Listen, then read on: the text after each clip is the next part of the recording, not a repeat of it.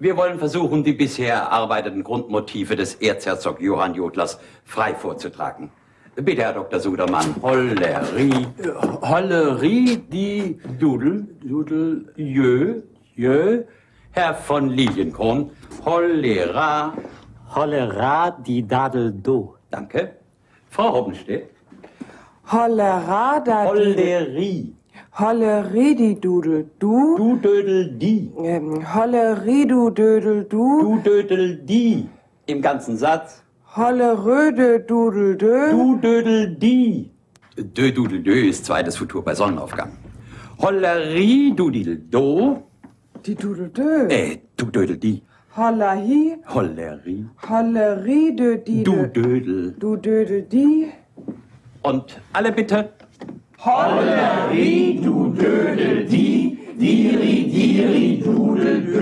Danke, das war's für heute. Wir sehen uns wieder am Donnerstag um 15.30 Uhr.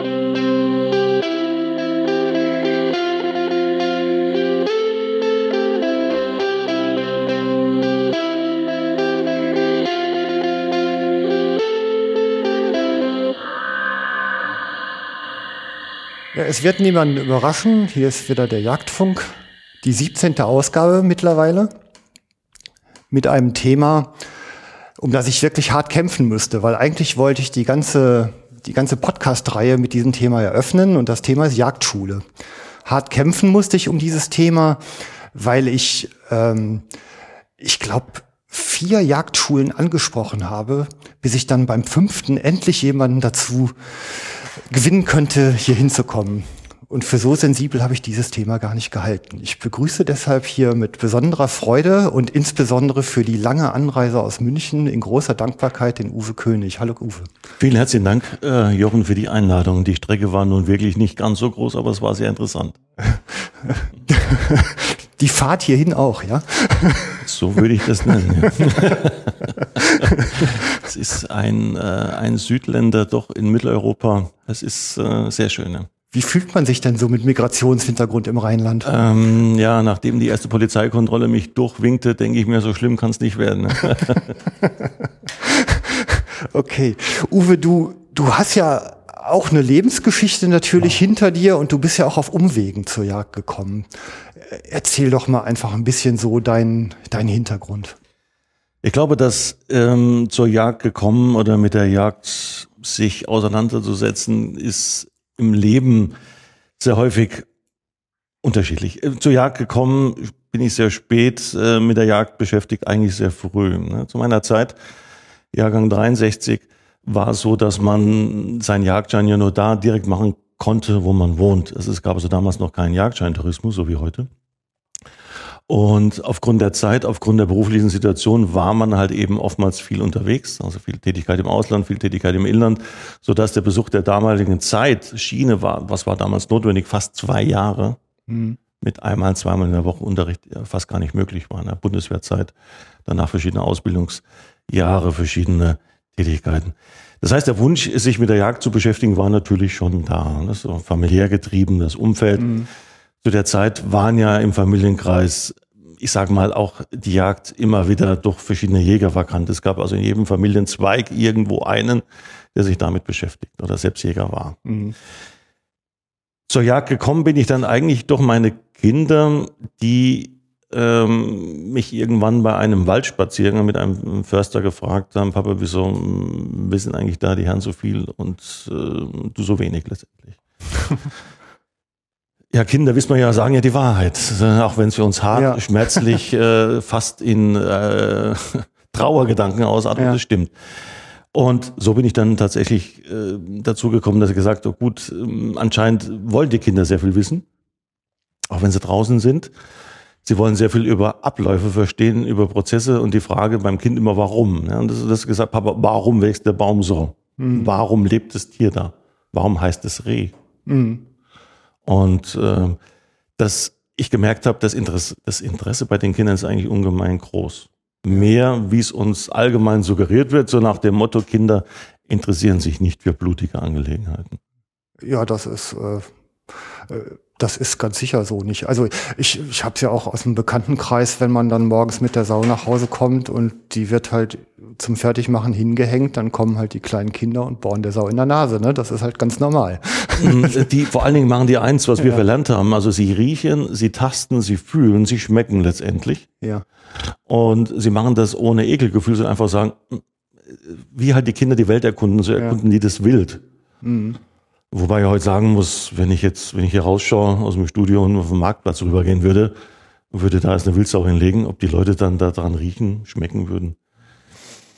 Ich hätte hier jetzt momentan heute meine Bedenken. ja, aber wie ging es weiter? Dann äh, kam die Situation, dass man halt mit Familie dann auch sich, äh, sich mir überlegt hat, den Jagdschein zu machen. Ich habe meine erste erfolgreiche Jagdprüfung in Österreich abgelegt, im Bundesland Tirol. Okay. Und ähm, bin dann zurück nach Deutschland. Man lernte dann sehr schnell den deutschen Paragraphendschungel kennen. Äh, ich musste dann die Jagdprüfung hier nochmal ablegen.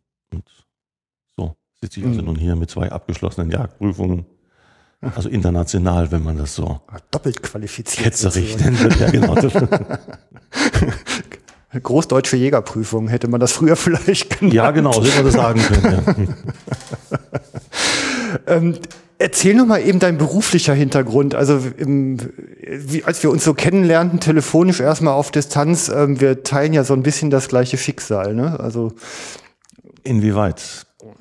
ja, ja, so der Obdachlose im Armani-Anzug auf dem Flughafen.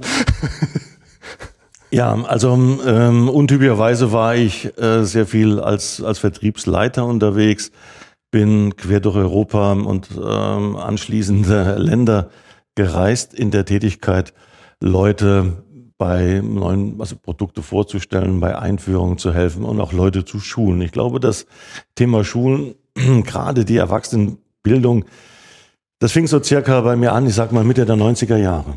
Hm. Eben, mh, ich war nie zu Hause. Und das war halt auch das Problem, was eigentlich die Jagd äh, damals unmöglich gemacht hatte. Ja. Weil ich konnte ja nicht ähm, bis morgens um drei in Ansitz gehen, wenn ich wusste, mein Flieger geht um neun und ich komme in sechs Wochen zurück. Hm. Ähm, Tätigkeit, um da zurückzukommen, war mh, vertrieblich technischer Hinsicht, also viel Prozessanalyse, viel Prozessdenken, nicht unbedingt alles auf die IT. Ne? Das waren also schon Tätigkeiten, ja, auch angefangen von, von der Rüstung bis letztendlich in Lebensmittelbereiche, wo es um Beleuchtung ging. Hm. Das ist mal ganz, ganz ein grober Abriss da mal zu nennen. Aber ähm, die letzten Jahre vor dieser Tätigkeit waren damit ähm, ausgefüllt, Leute an ein doch großes ähm, Rechnungsprogramm, welches in Deutschland hergestellt wird, einzuschulen. Hm. Und ähm, Leute unterschiedlicher Ausbildung, unterschiedliche Nationalität, unterschiedlichen Alters, wo man sehr schnell klar wurde, wie schwer es ist, wenn fünf Leute im Raum sitzen mit fünf unterschiedlichen Hintergründen, wie schwer es ist, die auf ein Ziel zu bringen. Hm. Was ich damals als schwer empfand, ist ja letztendlich heute mein tägliches Business dann geworden, ne? Leute zu schulen. Mhm. Aber das war so ganz grob. Jawohl, Flughafen, Hotel und irgendwann konnte man nichts mehr. Also ich äh, selbst habe ein ähnliches Schicksal, also was das angeht, zumindest Ja. ein ähnliches Schicksal. Also ich war, glaube ich, dreimal in London und das Einzige, was ich kenne, ist das Marriott Hotel am Flughafen. Jawohl. Und irgendwann habe ich da gesessen, ich meine, habe gut Geld verdient, alles war toll, aber ich konnte noch nicht mal einen Hund haben.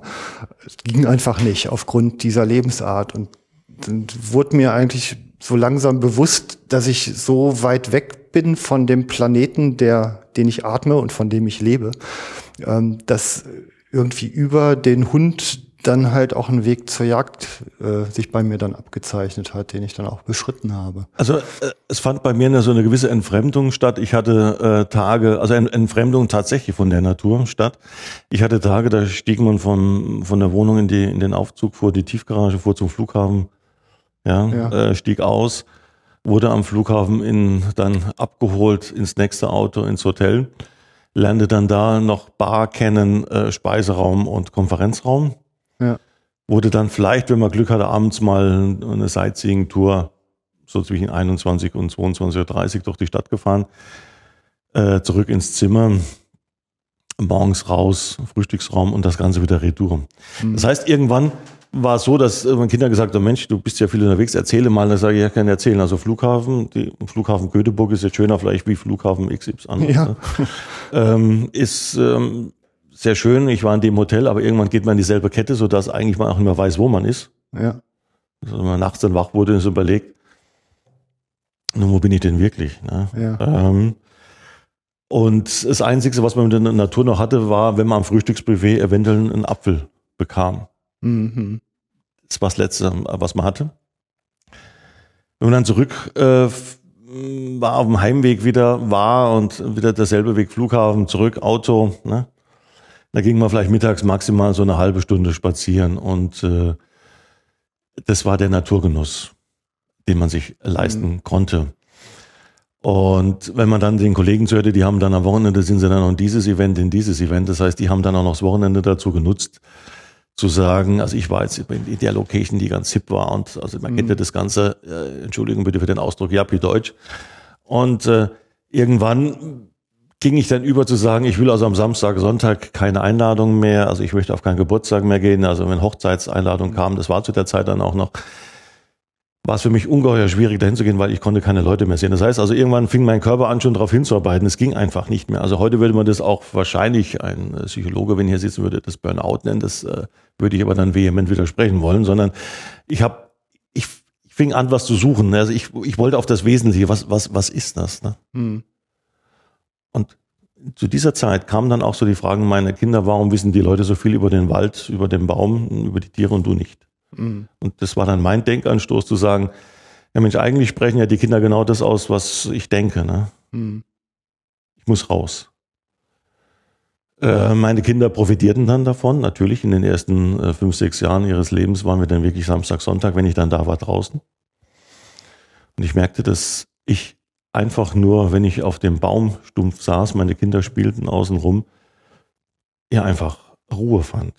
Mhm. Ich konnte abschalten. Ne? Ich konnte plötzlich mal diesen Flughafenstress, diesen Hotelgeruch dieser gestärkten Bettwäsche äh, aus der Nase rausbringen. Ich Mhm. konnte ich konnte die Mutter Erde atmen. Und ähm, das, das hielt dann so lange an, dass wenn ich montags wieder on Tour ging, eigentlich donnerstags wirklich Heimweh danach hatte, nach diesem Geruch. Mhm. Klingt doof, aber es war für mich einfach ein vertrauter Geruch, den ich da spürte. Ne? Also Mhm. mehr vertraut, wie jetzt dieses äh, gut duftende Damen und Herren am Flughafen äh, oder auch wie das vertraute Lächeln einer Stewardess, die uns am Flughafen begrüßte. Ne? Mhm. Also ich sehnte mich danach, zurückzugehen. Anfänglich war es dann noch in geführten Gruppen mit den Kindern und irgendwann mm, war dann auch das zu viel, sodass wir uns wirklich ganz alleine halt mm, auf Tour begaben. Ne? Mhm. Einfach ohne Ziel. Ne? Es, ist- es durfte kein Ziel dahinter stehen. Ne? Okay. Und so kam ich zu dem, was man heute Jäger nennt. Ne? Ja, und dann ziehst du die Reißleine und sagst, den Scheiß mache ich nicht mehr. Ja, ähm, so etwa hätte ich das gesehen, ja. Ja, also man darf Scheiße sagen in diesem Podcast. Ja, es ist, ja, ja es, ist, es ist auch so, ich meine, die Frage, die es jetzt eher aus den Augen ablesen kann, wir Ja. sitzen uns ja gegenüber, ist, wie kommt man dann von dieser Tätigkeit dazu, eine Jagdschule zu gründen? Ne? Oder wie kommt Ja. man dann dazu, äh, Jagd zu machen? Wieso geht man zweimal in eine Prüfung und äh, warum tut man sich das an? Warum antun? Klar, deutsche Gesetze, jeder kennt das Bundesjagdgesetz, jeder kennt natürlich das Auslandsjagdschein und wer auch immer. Aber ähm, zwischen der zweiten erfolgreichen Prüfung in Deutschland und der Eröffnung einer Jagdschule ist ja noch eine Zeit vergangen, aber wir kommen dazu, sich dem Thema zu widmen. Ich glaube, man kommt dazu, sich dem Thema zu widmen, wenn man mal über die Grenze geschaut hat und sieht, wie, also ich habe das im Bundesland Tirol die Prüfung gemacht, mit welcher Freude, mit welcher Leidenschaft da die Ausbilder auch versuchen, das Thema zu vermitteln. Mhm. Es spielte zu der Zeit in Deutschland, äh, in Österreich keine Frage, was, was zieht man an bei der Ausbildung, was für Bücher liest du oder was für App. Damals gab es ja noch nicht. Sondern da ging es einfach drum, Manda, wir sind heute Abend hier und, äh, und das Thema Haarwild und die Gams. Und man, man, man fühle so nach ein, zwei Stunden war man im Unterricht drin. Das heißt, man hat wirklich das Gefühl, also die Tür geht auf und wenn einer jetzt rausschaut, dann sieht man genau diese Darstellung, was er geschildert hat. Mhm. Nun, eine Medaille hat zwei Seiten. Man kommt zurück nach Deutschland und dann hat man sich verschiedene Institutionen angeschaut. Und da merkte ich plötzlich, es, es, äh, es fehlte einfach. Fehlte einfach diese, diese, diese Freude am Unterricht. Es fehlte einfach so diese, Jagd ist was Besonderes und wenn er da morgens rausgeht und äh, man geht dann raus und hört so den Auerhahn, man verlust den Auerhahn oder der Geruch und der hat dann auch die Losung mitgebracht, der Berufsjäger, also wirklich morgens gesammelt, also in Österreich damals noch und hat sie abends uns vorgelegt, so dass man das in die Hand, also man konnte fühlen, man konnte schmecken, hat auch mal einen Aufbruch äh, gezeigt im Auto hinten drin gehabt, ne? Mhm. Mittlerweile der Hund dann schon teilweise aufgefressen hat, aber es war einfach schön zu sehen, er wollte uns was beibringen.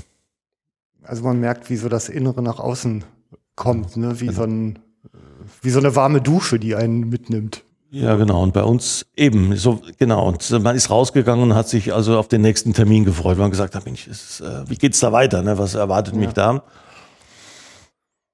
Ja, und dann ähm, ging es natürlich auch so, dass ich das in Deutschland erlebt habe und ähm, da Stundenpläne, sehr ähm, Vorgehensweise nach Dienstplan. Und da war die Leidenschaft einfach nicht mehr zu spüren. Also es war dann schon ein, ein gravierender Unterschied, allein was die Leidenschaft angeht. Also lass mal die Inhalte jetzt mal weg, aber mhm. die Leidenschaft war einfach eine andere. Mhm. Gut, das noch lange führt noch nicht dazu, eine Jagdschule zu gründen. Aber es war einfach mal die Feststellung, da ändert sich was. Da ist was, also da sind unterschiedliche Situationen zwischen den zwei mhm. doch relativ nahen Bundesländern. Also du hast mir ja deine Visitenkarte gegeben und die ist zum Aufklappen und links oben steht dann von innen, die erste Jagdprüfung findet im Herz statt. Ja. Das ist wahrscheinlich so das Zentrum des Konzeptes, was du dir da erarbeitet und ausgedacht hast. Ne? Ja. Mm, also Herzblut, was wir, ich kann es auch für die Ausbilder sprechen, geben, erwarten wir natürlich auch von den Schülern. Mhm. Ähm, die Ausbildung Herzblut dass man sagt, man ist bereit für was Neues. Es ist für viele ein gravierender Einschnitt in ihr Leben. Bis dato waren sie mit beschäftigt, was weiß ich, mit Hierarchien zum Beispiel. Der gute Mann fährt ein, ein hohes Auto, ein großes Auto, ne, ein kleines Auto und ich muss mir nach oben arbeiten. Die waren beschäftigt mit unendlich vielen Management-Theorien und plötzlich sitzen sie da und müssen Losungen bestimmen. Das ist für viele ein wahnsinniger Schritt, das erste Mal das zu tun. Das ist für viele das erste Mal ein Schritt, ähm, uns zuzuhören und nicht zu widersprechen, einfach mal sich das einzulassen. Aber wir erwarten, dass sie, wenn sie im Unterricht sind, einfach das auch verfolgen und mitarbeiten, ne? dass wir die Passion erkennen können. Ist ja auch ganz interessant, da ein Leben lang auf der Suche nach Gold und auf einmal hat man Scheiße in der Hand. Ne? ja, und plötzlich ist diese, ist diese Scheiße Gold, wenn man dem Tier nachstellt und aus Grund dieser, dieser Losung was lesen kann. Ja, ja. Ne? Das ja. ist ja, das ist ja für viele dann äh, ist das Gold ja nicht mehr die Automarke oder die bestimmte äh, Bekleidungsmarke, sondern für die ist dann plötzlich, ich habe diesen heimlichen Rehbock gesehen, ne? diesen alten. Mhm. Ich weiß, wo er ist. Das ist das Gold des Jägers. Natürlich dann auch noch vielleicht die Krönung, wenn man ihn erlegen kann, wenn man dann vielleicht sogar später sein Wildbrett dann noch verarbeitet. Allein mit diesen Gedanken, ja, wie komme ich dahin? Ohne 25 Management-Sitzungen, ohne fünf Kollegen rausgekickt zu haben aus dem Unternehmen, mhm. ohne verletzende E-Mails geschrieben zu haben, sondern einfach aufgrund meiner eigenen Leistung. Mhm. Mhm. Alleine auf sich gestellt. Ja, und auf die Instinkte vertrauen, die man ja dann auch noch reaktiviert. Also man muss erst aktivieren, das ist vollkommen richtig. Ich, ja. ich wollte es gerade sagen. Also viele kommen sehr äh, abgestumpft, zwar mit viel, ich muss Jäger werden, weil, weil, weil. Es gibt da sehr viele Gründe, ne, warum jemand Jäger ähm, werden oder Jägerin werden möchte. Und dann sage ich aber erstmal, schalten wir die Instinkte wieder ein. Ne? Was nennen die denn für Gründe? Fragst du das jedes Mal ab? Ja. Also äh, die kommen ja zu uns in einem Gespräch und müssen uns erstmal erklären, warum sie überhaupt Jäger werden wollen. Mhm. Auf der Visitenkarte, ich will jetzt keine Werbung machen, steht da drauf, wir machen Jäger. Ähm, es gibt ja auch Jagdscheininhaber, also kommen wir vielleicht später nochmal drauf. Ähm, die, die, viele kommen, sagen ja, also der typisch, also einer den Satz, den man gar nicht so gerne hört, ist natürlich folgendermaßen, also bei uns haben in der Firma schon zwei Jäger gemacht, dann weiß ich genau, das ist eine, eine, ein Ersatz zum Golfspielen. Mhm. Ob das dann mal ein Jäger oder eine Jägerin wird, äh, mit dieser Einstellung würde ich doch mal hinterfragen wollen. Also wenn es da bloß dazu dient, um in eine Clique dazu gehören zu wollen, ist es nicht unbedingt, braucht man keinen Jagdschein zu machen. Ne? Mhm. Also das ist die falsche, also meiner Meinung nach die falsche, das falsche Interesse. Wenn, wenn er rauskommt und ich höre dann so raus, so nach dem Motto, viele kommen dann und sagen, ja, eigentlich Onkel Jäger, Bruder hat es gemacht und ich merke, es interessiert mich auch. Dann sind sie schon mal auf dem Weg, wo sie sagen, Mensch, und fangen es denken drüber an. Was ist denn Jagd? wieso wäre das was für mich? Ne? Mhm. Das haben wir so häufig und diese ähm, Teilnehmer, die das haben, stehen meistens sehr erfolgreich im Beruf und fragen sich, na, was jetzt? Mhm. Eben, es kommen Frauen zum Beispiel sehr mit Intention. Die netteste, die ich gehört habe, war bis dato mein Mann ist Jäger und ich würde gerne wissen, warum er so leidenschaftlich von der Jagd erzählt. Mhm. Warum er so leidenschaftlich auf die Jagd geht.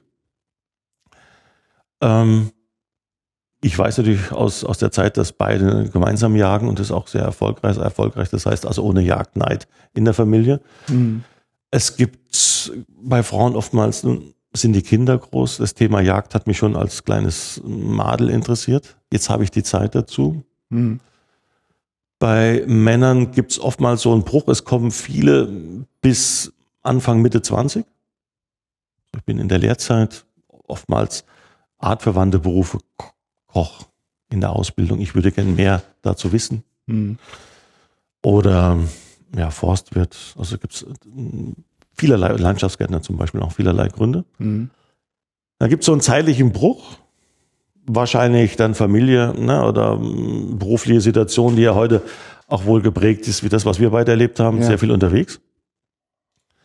Und dann geht's wieder ab Mitte 30 los. Ne? Und dann kommt, mhm. also ich stelle fest oder wir stellen fest, dass viele mit der Jagd auch so eine Sinnfrage vorab stellen und sagen, ich will jetzt nicht, ich will den Golfsport nicht schlecht machen, ist absolut nicht, aber na, das machen äh, 25 meiner Kollegen.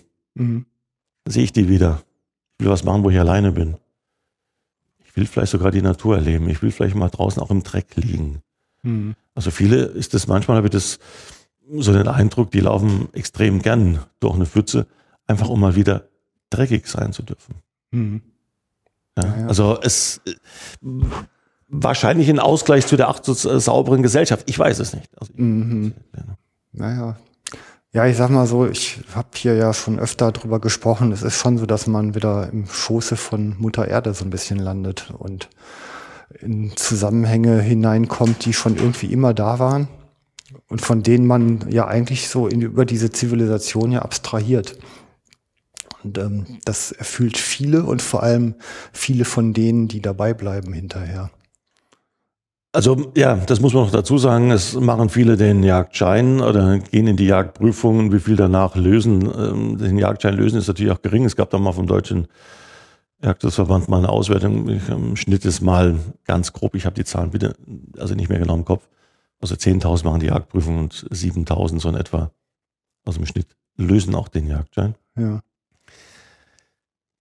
Ja, das kann vielerlei Gründe haben. Es, viele merken dann nach der Jagdprüfung, ja, okay, jetzt ist vielleicht ein anderes Invest steht bevor. Ne? Was weiß ich, ich muss mhm. mir jetzt erst mich um, um das oder um das kümmern.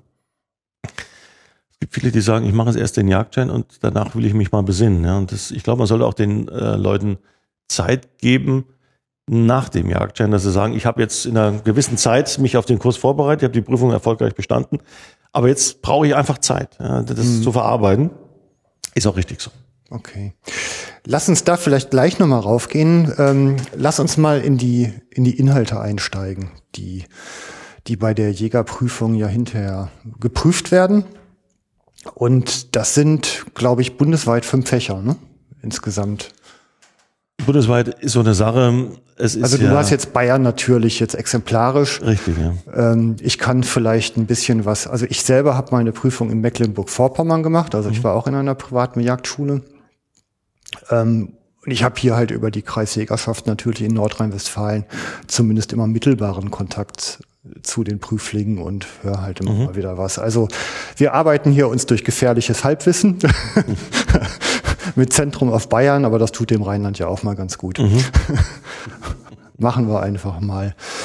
Ähm, äh, also fünf Fächer habt ihr in Bayern auch, die, Ja, also bei den Prüfungsfächern, da werden auch gewisse Teilgebiete zusammengelegt. Ja. ja, okay.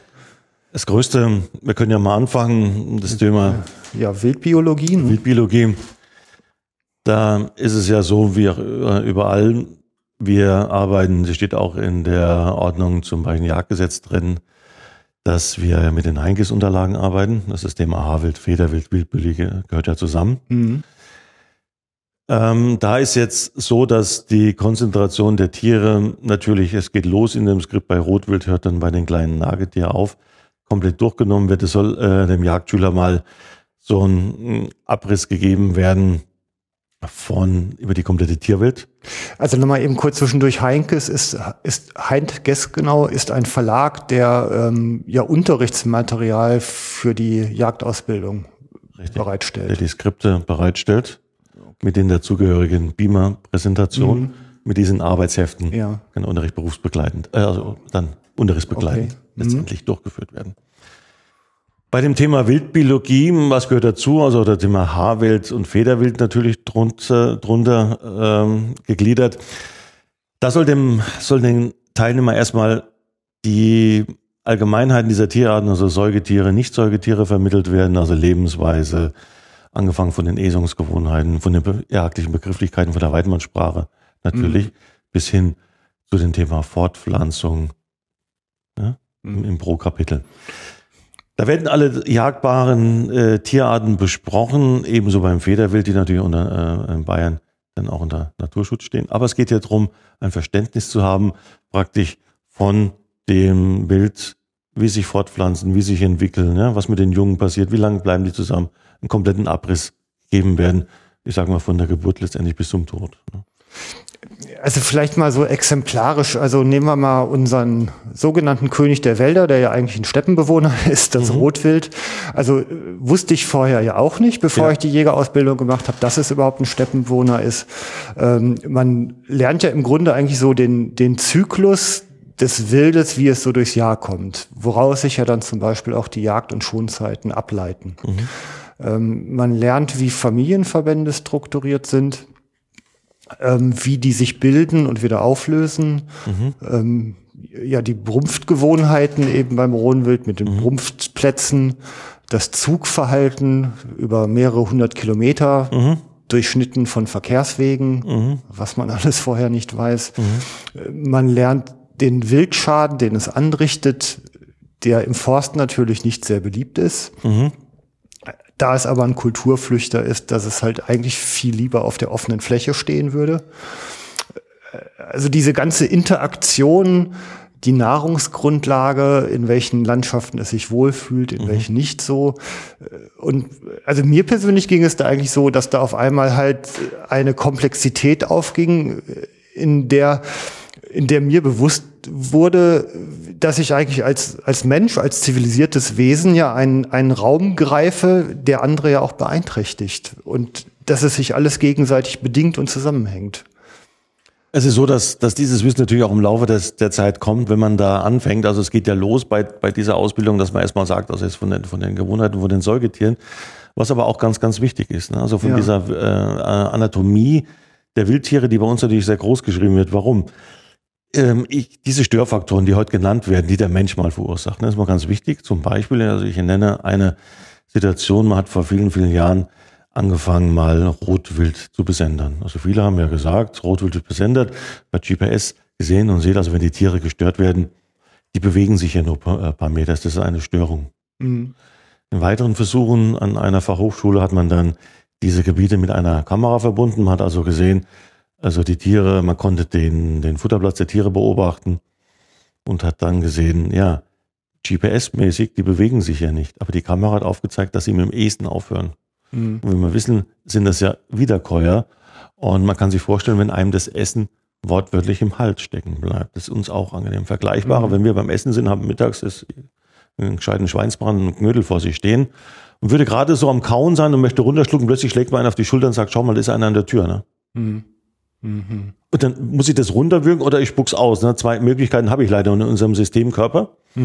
Und das mache ich beim nächsten bisschen. Dann kommt der nächste. Hey, schau mal, da ist was. Ne? Ich muss mich jetzt umdrehen. Ich bleibe zwar am Tisch sitzen, aber ich muss jetzt über die rechte Schulter schauen. Vorher über die linke Schulter geschaut. Und dann äh, hat man festgestellt, dass die Tiere sich zwar nicht unbedingt streckenmäßig weit bewegen, sondern halt eben nur wenige Meter, aber es ist eine Störung der Esungsaktivität. Und das sind so Sachen, was man den Schülern dann beibringt und sagt, da ist erstmal der Mensch störend. Das heißt, ich äh, störe nicht nur, wenn ich die Tiere jetzt wegtreibe, sondern allein schon, wenn ich durch mein zu nahes Herangehen an das Wildgatter zum Beispiel schon die Esung unterbinde.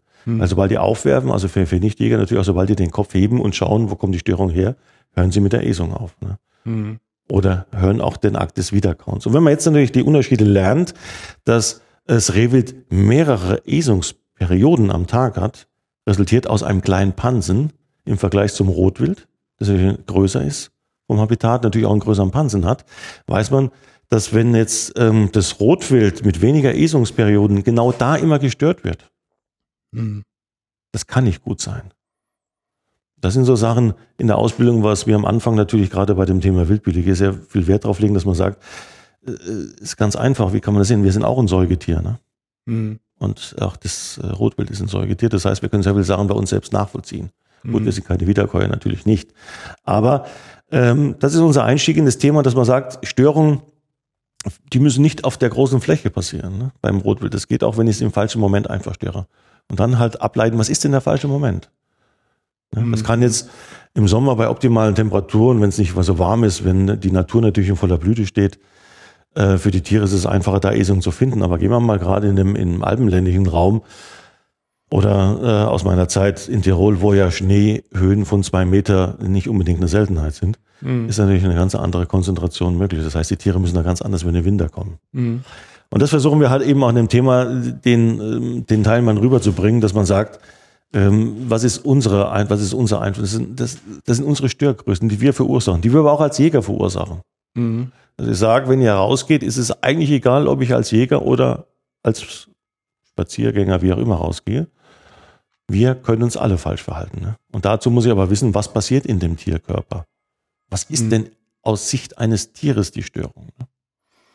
Und das wird halt eben dem, in dem Skript oder in diesem Fachbereich gelehrt, dass man versucht, da die Schüler hinzubringen, dass sie sagen, denkt einfach über euer Verhalten nach. Ne? Also ihr wisst, wie der Tierkörper funktioniert.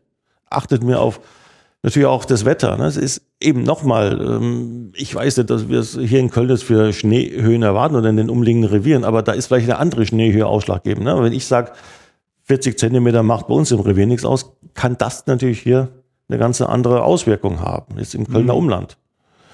Und das versuchen wir einfach da hinzulegen, dass wir sagen, das Thema ist weitaus mehr wie das Auswendiglernen von, von Größen und Gewichten, sondern hier muss ich ja meine eigenes Jagdpraxis tun, dann später hinterfragen. Ne? Oder mh, was auch da gelehrt wird, mh, wo dreht, also wo kommen die Tiere aus dem Wald aus oder wo gehen sie zurück? Ja, vielleicht sollte man mal doch mal die Himmelsrichtung beachten. Ne? Oder vielleicht doch mal sagen, dass die Tiere lieber im Süden stehen, Ja. wenn es minus 15 Grad hat. Ne? Das heißt, ähm, ich versuche da mit den Schülern den Einstieg zu bekommen in das Lebewesen und sage, versucht euch mal einfach da rein zu versetzen. Ich meine, ihr hockt auch lieber im Winter, wenn es kalt ist, auf einer südlichen Waldfläche wie auf einer nördlichen, wo es extrem nass vielleicht noch sein kann. Ne? Und das zieht sich natürlich durch alle Tierarten durch. Ne? Wir leben ja heute, ähm, also jetzt mal vom Aufwand, vom zeitlichen Aufwand ist natürlich eines, also Haarwild und Federwild, einer der größeren Kapitel natürlich. Geht's weiter aus mehr. Wir haben noch eins vergessen. Ähm, du hast das Thema Rotwild genannt. Natürlich ist es auch ein Steppenbewohner, aber Es kommen immer so die Fragen für viele, woran erkennt man denn, dass das Rotwild im Revier ist? Heute, wir leben in einem Zeitalter von der Technik. Kommt so die erste Antwort, wenn ich das am ersten Abend frage, ja, natürlich Wildkameras. Ne? Das ist ein ja.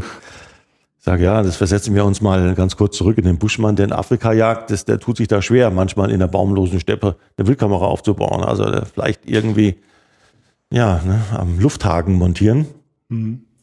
Dann versuchen auch äh, dahin zu bringen, dass man sagen, wir müssen uns auf das Wesentliche konzentrieren. Also sagen, wir haben keine Wildkamera im Revier. Wir haben kein GPS, ne, wir haben kein Handy dabei. Woran erkenne ich das einfach? Ne? Mhm. Und das sind so Themen, äh, sagt, die Tiere laufen ja mal auf dem Boden. Ich habe noch keinen Rotwild gesehen, das einfliegt ins Revier. Ne? Soweit sind wir leider noch nicht. Mhm.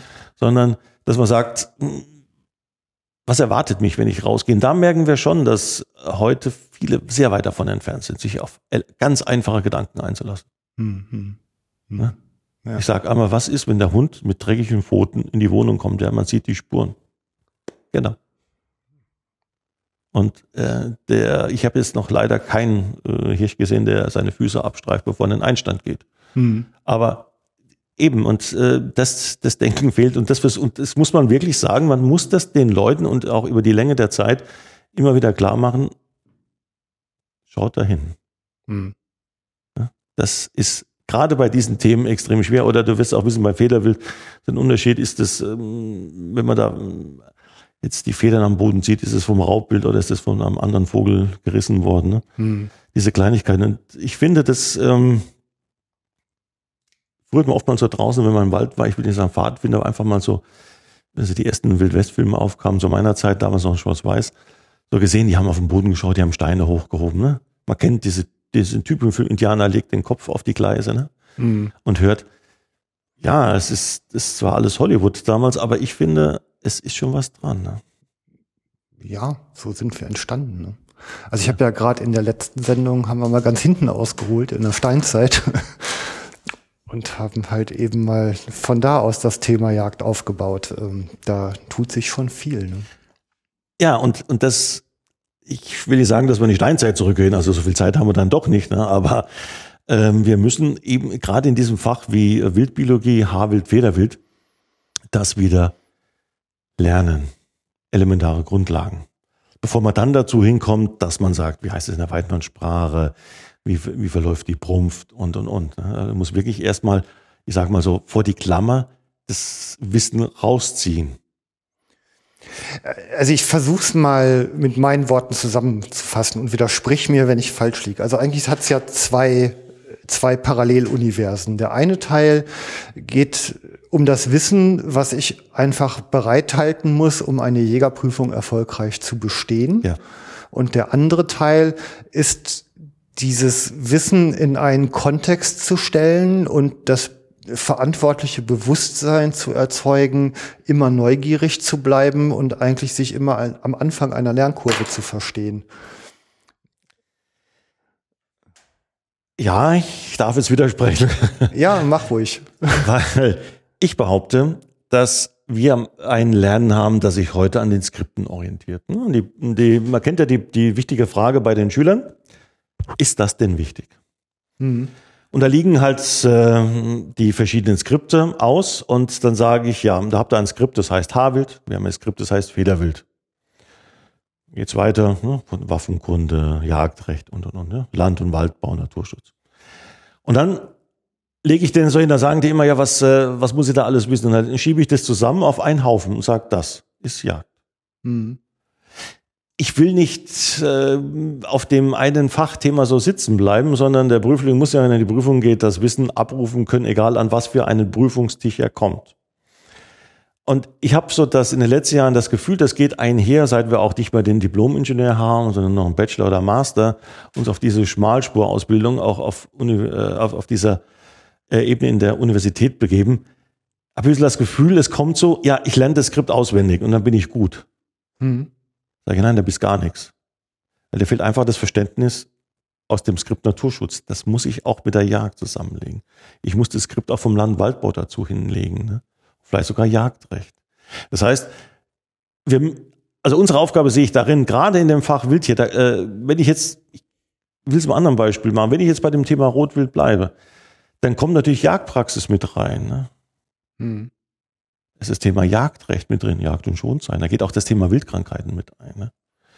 Und es ist nicht ein Lernen eines Skriptes, sondern man muss versuchen, diese Skripte den Schüler als letztendlich, wenn er fertig ist, wenn er in die Prüfung geht, dass es ein Block ist. Hm? Dass es ein Heft ist. Und wenn er Rotwild aufschlägt, er in Gedanken sagt, ach, das hat ja da Jagdzeit. Ah ja klar, ne, da hinten weiß ich, äh, Wildkrankheiten momentan, ne, haben wir das Problem. Hm. Dass er nicht mehr in dieser Schublade denkt. Und das ist halt eben ähm, ganz wichtig, dass man ihm das mitgibt. Und wenn ich jetzt versuche, äh, ihm diese Skripte beizubringen und das, was du als Paralleluniversum dazu genannt hast, da kann ich ihm dann außenrum das Ganze schmackhaft machen und auch so sagen, hier, da, da kannst du noch weiter lernen, informier dich da, informier dich da. Bedenke bitte, wenn du da bist, an den Punkt. Hm. Ja, wir müssen uns davon lösen, ich sage mal wieder hin zu diesem großen Wissen, was man vorhin an, den, ähm, an der Universität hatte, allübergreifend. Hm. Momentan lernen wir sehr, sehr stark auf eine Schublade hin. Hm. Das ist immer mit Verlust von Lerninhalt verbunden. Und daher ist diese, ist, wie so rüberkam, diese Zweigleisigkeit eventuell entstanden. Ne? Also was ich, also ich sag mal, ich habe mit Bestehen der Jägerprüfung eigentlich die ganz klare Auffassung gehabt, jetzt fange ich an zu lernen. Weil, ich sag mal, der, die, die unter, also mal so um zwei Beispiele vielleicht mal rauszugreifen. Ähm, der Waldbau verändert sich total. Habe ich früher im Sauerland halt eine reine Fichte stehen gehabt und unten war halt Nadelstreu, dann hat das Rehwild da nichts zu futtern gekriegt und ist halt raus auf die Wiese gegangen zum Esen. Heute bauen sich da halt Mischwälder aus und die müssen noch nicht mal aufstehen, um was zu futtern zu kriegen. Und das erfordert natürlich einfach auch eine, eine Umstellung der ganzen Jagdpraxis. Also ich muss halt, die kommen halt nicht mehr raus und wenn ich glaube, die würden immer noch rauskommen, dann behaupte ich halt, gibt kein Rehwild mehr. Ja, die Wahrheit ist aber, dass ich halt vielleicht so zu kleinen Drückjagdtechniken um, übergehen muss, um die überhaupt in ihren Einständen mobilisieren, mobilisieren zu können, damit ich sie überhaupt noch in den Anblick kriege. Na, und, und da wäre es halt dann auch wichtig, zum Beispiel, wenn wir das jetzt wieder aufgreifen, ne? also jetzt lassen wir mal die Drückjagd kurz weg. Ich habe auch keine Bildkamera, ne? dann sage ich immer, ich komme zurück, dann schau auf den Boden. Mhm. Vielleicht gehe ich dann auch mal raus, wenn Schnee liegt, wenn das Gebiet es hier gibt. Oder ich gehe dann mal raus, wenn es regnet. Ja. Äh, ich kann heute nicht, auch wenn ich online die ganze Welt bereisen kann, ähm, mein Revier, ich werde nicht davon, ich werde nie äh, das von zu Hause machen können. Jagd heißt draußen sein. Mhm. Ja, also egal, was Hochglanzmagazine versprechen und, und, und, wir müssen raus. Und daher kommt das ja. Wenn ich jetzt noch weiß aus dem Fach Wildkunde oder Wildbiologie, dass das Rehwild ja mehrere Esungsperioden braucht, weil es einen kleinen Magen hat. Und ich bleib eine Stunde draußen, dann kann ich natürlich abends vollmundig am Stammtisch sagen, wie soll, ja, ist, ja, wir haben kein Rehwild mehr. Ne? Mhm. Ja klar haben wir kein Rehwild mehr. Ich stelle die Frage, haben wir kein Rehwild mehr, weil ich keins sehe? Oder weil wir tatsächlich keins haben? Mhm. Da kommt die nächste Aussage, die ich als etwas stumpf in mir empfinde. Ja, ich habe ja auf meiner Wildkamera nichts drauf. Na gut, ich schaue dann sehr neidig nach äh, zurück. Vor 40, 50 Jahren, 40, wenn mein Großvater erzählt hat, also das Rehwild steht da hinten, das hat er die, das gesehen. Dann frage ich ihn, wie hat er das wohl gemacht ohne Wildkamera? ne? Mhm. Also, aber es ist, Ja. wie, wie du sagst, genau da kommen wir hin. Und das ist auch eben das, das Lernen geht nach der Jagdprüfung, ich sag mal, das schmerzhafte, das langanhaltende Lernen weiter, wenn der Schüler das Lernen aber auch wenn er Ausbildung als was Schönes empfunden hat. Ja, also neugierig bleiben, Fragen stellen und nach Antworten suchen. Ja, man muss, man muss auch die Neugierde wecken. Also die äh, Leute sind ja heute durch den Beruf teilweise so abgestumpft, dass der Neugierde irgendwie ausgelegt wird, der will an meinem Stuhl sägen. Das habe ich auch schon zu hören bekommen. Äh, auch wir müssen die Neugierde erst wieder wecken. Ja. Und wir, oftmals sind die Kurse gegen Ende, also der Laufzeit dann so weit, dass, dass ich merke, dass sie dann sagen, Mensch, ich habe da ein, ein Video gefunden, ich habe hier ein neues Heft gefunden, schau mal da einen Bericht gefunden, wo ich merke, jeder der Schüler tendiert woanders hin. Aber es muss gelegt werden. Es Mhm. muss, ich sag mal, aufgedeckt und während der Ausbildung gefördert werden. Mhm. Die Leute Ja. kommen heute, und das bitte jetzt nicht als, als Beleidigung zu verstehen, abgestumpft in den Kurs. Mhm. Mhm. Ja, Richtig abgestumpft. überzivilisiert. Ja, und, und die sehen auch nicht, wenn du jetzt in einer äh, Fichtenmonokultur bist, dass du in einer Fichtenmonokultur bist, ne? weil die den Wald nicht sehen. Es gab früher den, den Spruch, man sieht ja vor lauter Bäumen den Wald nicht. Mhm. Ähm, das kann ich heute bestätigen. Mhm. Okay. Gut, äh, reiten wir mal weiter durch die Fächer. Also Wildbiologie, denke ich, alles dazu gesagt. Also wir müssen jetzt uns auch nicht in den ganz tiefen Details verlieren. Ähm, das nächste Thema ist Jagdbetriebe und Hundewesen. Worum geht's da so? Fangen wir an mit dem Thema Jagdhund. Das Thema Jagdhund geht erstmal in das Erkennen der Jagdhunderassen Mhm. Und ähm, das Erarbeiten der einzelnen Rassen. Wo, warum unterscheiden sich die Hunde? Hm, Nicht bloß, weil es jetzt ist, warum ist der Jagdhund en vogue, ne, weil man sagt, weil der gerade jetzt irgendwo in der Zeitung abgelichtet war, sondern was gibt es denn für Jagdhunderassen? Was ist überhaupt ein Jagdhund? Was muss der können? Man hört, wenn man draußen sagt, ich komme ja sehr viel auch in Kindergärten, wo es dann immer wieder heißt, äh, ah, der Jäger mit seinem Jagdhund, der tötet. Hm. So, mein, ne? wieso soll der Hund töten? So und so. Ja, ich habe das gehört, ich habe das gehört. Und äh, alle Jagdhunde töten. Ja, ist das ein Dackel? Ich selbst für einen Machiavischler, gut, hat es mit einem Teckel jetzt oder einem Dackel wenig Gemeinsamkeit, aber die wissen das. Und wir arbeiten mit den Schülern erstmal, was sind Jagdhunde? Was sind die Rassen? Wodurch unterscheiden die sich? Mhm. Und dann geht's darum, diese rassespezifischen Standards kennenzulernen. Ja, was muss ein Schweißhund können, damit er ein Schweißhund ist? Was ist ein Hund, der nur vorsteht? Aber Warum sagt man zu einem Hund Bauhund? Ne? Was ist dazu zu tun? Und dann geht's weiter sehr stark aus Richtung der Zucht. Also was passiert? Ähm, es ist ja immer sehr schön, wenn man gerade, ich für einen Rüden hinkomme zu einer Hündin, die war vor zwei Tagen läufig. Die Schüler lernen, dass es eine Vorhitze, eine Nachhitze gibt, ne? dass es noch länger geht wie zwei Tage. Was passiert, wenn die Welpen auf die Welt kommen? Wie sind die Prägungsphasen der Welpen? Wo greift man ein? Ne? Was ist überhaupt eine Prägungsphase? Es geht über die Ernährung der Hunde, wie sie richtig ernährt werden. Ne? Was ist äh, Auslauf für den Hund? Heißt es heute am Radl durch die Kölner Innenstadt zu fahren Auslauf? Oder was braucht der Hund tatsächlich? Wie werden Hunde gefördert? Wie werden die Anlagen gefördert? Das lernt man bis hin zur täglich, also zur Pflege. Was kriegt der Hund dann so? so was für Nahrung soll man ihm geben? Also komplett bis die Größe des Zwingern. In Deutschland ist ja alles auch nach DIN-Standards festgelegt. ja, bis äh, letztendlich zu einer Ahnentafel, wie sie aufgebaut, bis zu den ganzen Prüfungsfächern, was er machen kann. Mhm. Okay. So dass er, wenn er weiß, er hat jetzt einen Bauhund, was erwartet ihn, wenn er einen Bauhund hat? Wo setzt man den ein? Ja. Ne?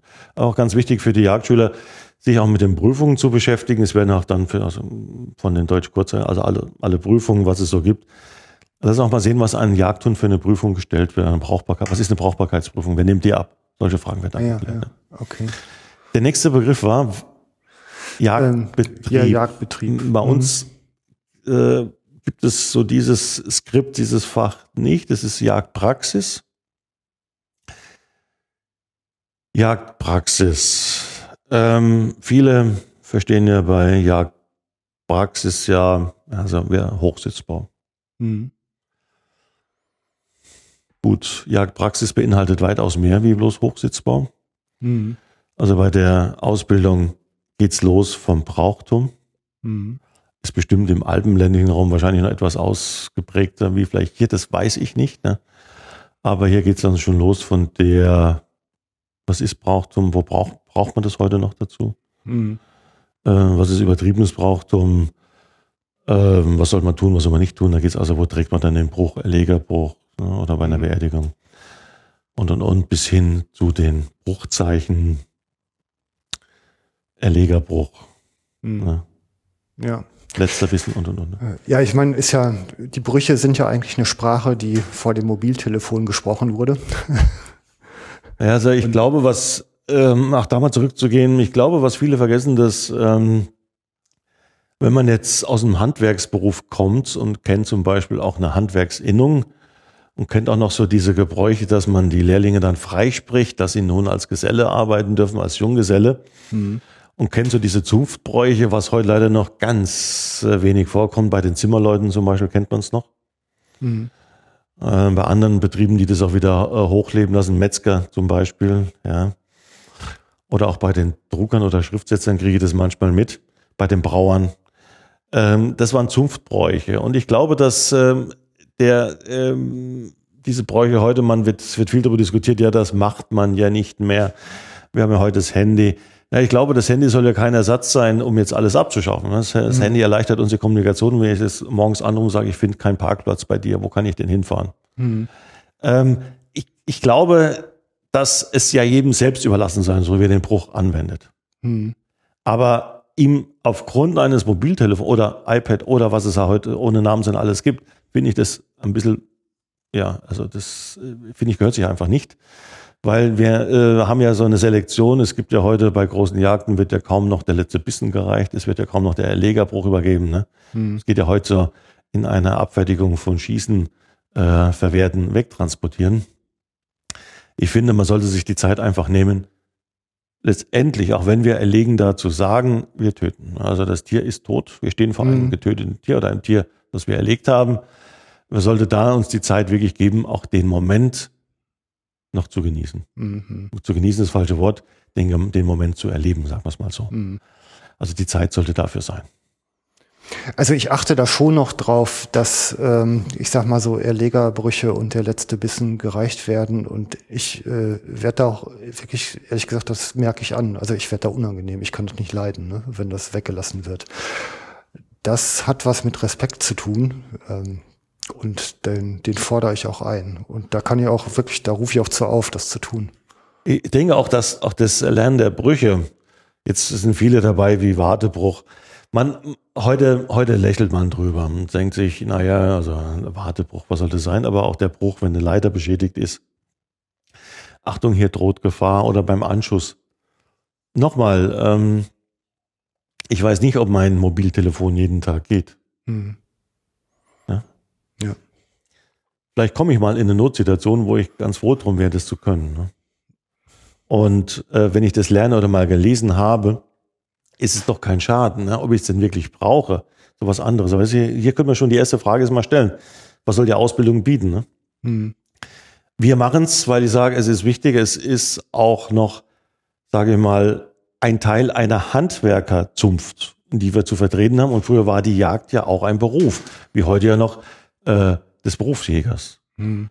Ich höre immer so, wir äh, sind ja nur Hobbyjäger, das kann durchaus sein, aber wenn ich mein Hobby betreibe, kann ich das genauso gut betreiben, dass nichts passiert. Ich, ich bringe mal das Beispiel, auch ein Pilot, der nur in seiner Freizeit fliegt, ist ein Hobbypilot.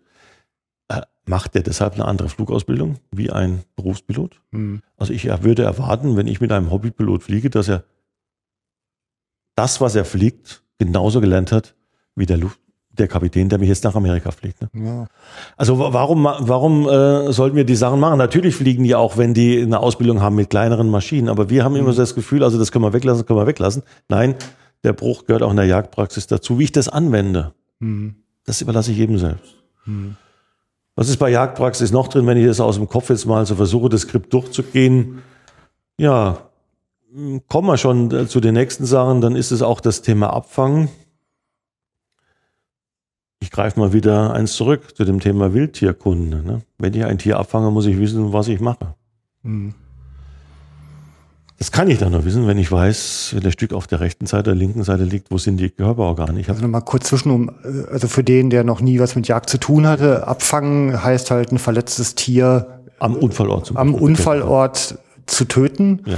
ähm, um ihm halt Leid zu ersparen, weil man Wildtiere in aller Regel halt nicht ärztlich behandeln kann. Für die ist es eine Todesbedrohung und dann ist es halt einfach die ähm, tierschutz, schützerisch gebotene Methode, den Tod möglichst schnell und schmerzfrei herbeizuführen. Genau, da ist aus, aus tierschutzrechtlichen Gründen von uns ja der Gesetzgeber herangetreten zu sagen, das Stück liegt am, also nehmen wir einen Rehwild, Unfallort, schwer verletzt, klagt, also leidet. Wir müssen was tun, damit es schnellstmöglich, ohne weitere Qualen zu erleiden, von seinem Leiden erlöst wird. Genau. Ja, das ist ganz trivial natürlich. Da gibt es mehrere Methoden, wie man das kennt, von der Kurzwaffe bis zu verschiedenen Messern. Das alles machen können. Das ist alles schön und gut. Aber der Jäger muss in dem Moment genau wissen, was er macht. Also wo liegen die Organe? Was sind lebenswichtige Organe? Mhm. Was muss ich treffen, um das Tier äh, schnell von seinen Leiden zu erlösen? Ein Stich in den Magen wird es nicht von seinen Leiden erlösen oder in den Darm. Mhm. Das bede- bedeutet, ich gehe wieder zurück zu dem Kunden. Ich habe vorhin den Begriff der Wildtieranatomie äh, oder der ähm, Körperanatomie genannt. Der Organ, ähm, Org- Anatomie, wo liegen die Organe im Körper? Mhm. Das kann er nur in dem Stressmoment wissen, wenn er es ruhig in seiner Ausbildung gelehrt hat, gelernt hat. Ja, also dazu muss ich halt den Schüler auch hinbringen und sagen, also schaut dann ein Stück an, wir haben da verschiedene Unterrichtsmaterialien, rechte Seite, linke Seite, wo, wo sind die Organe, was passiert, wenn? Nochmal, das ist ein, ein Moment, wenn wir da am Unfallort ankommen, der nicht schön ist. Stehen Leute außenrum, es sind Verkehrsteilnehmer, hoffentlich ist auch niemand verletzt worden, so dass wir hier verschiedene Stresssituationen haben, also Ordnungskräfte, Polizei, Verkehrsteilnehmer, Zuschauer, wie man das halt, also Gaffer, wie man das ja so kennt. Ähm, wir müssen da sehr schnell und sehr zielstrebig arbeiten können. Und das muss halt eben auch gelernt werden. Das kann er nur, wenn er es in Ruhe vorher erarbeitet hat. Also an der Stelle vielleicht auch nochmal der interne Querverweis. Die zweite Sendung des Jagdfunk hieß Nachsuche auf Schalenwild. Da kann man nochmal ausführlich aus Berufsjägermund nachhören, was das konkret bedeutet. Und das ist eine hochanspruchsvolle Arbeit. Und aus eigener Erfahrung. Sehr, sehr hoch. Ja, also es ist wirklich irre. Und aus eigener Erfahrung, ich bin schon zweimal in die Situation gekommen, ähm, wo ich einfach auf einem Spaziergang halt einmal ein Reh und einmal ein Stück Rotwild gefunden habe, was äh, ja, wo man halt handeln musste, wo ich handeln musste. Und ich bin froh, das zu dürfen. Und obwohl es nicht so ganz erlaubt ist, für ich habe ich seitdem immer ein Messer im Auto, Ja. weil ich möchte da nicht hilflos stehen. Es ist richtig, ja. Ähm, eben, wir können alle in diese Situation kommen. Und wir müssen auch dann wissen, was wir tun. Ja. Bei Jagdpraxis, es geht dann weiter. Das Thema Wind, es geht äh, Wind erkennen. Es gibt heute auf diesen großen Materialschlachten, man nennt es auch Jagdmessen, natürlich auch heute äh, elektronische Hilfsmittel. Wie gesagt, braucht man es wirklich. Ja. Es geht weiter zum Thema Hochsitzbaum bis runter zu den Sachen, also von den ganzen Jagdarten, also was bei uns in der Jagdpraxis drin ist, was denn vorsteht, treiben und und und. Ne? Ja. Also Unfallverhütung ist sicherlich ein großes Thema, ne? Überhaupt. Unfallverhütung beim Hochsitzbau, Unfallverhütung nicht nur beim Hochsitzbau, sondern auch Unfallverhütung bei Gesellschaftsjagden. Ganz wichtige Definition in Bayern, mehr als vier Personen sind auf einer Jagd, egal Schütze oder Treiber, ist eine Gesellschaftsjagd. Was auch immer wichtiger wird, weil hier natürlich auch das Thema Waffenkunde reinspielt. Äh, und aber auch das Verhalten gegenüber den ähm, unseren Mitnutzern im Wald.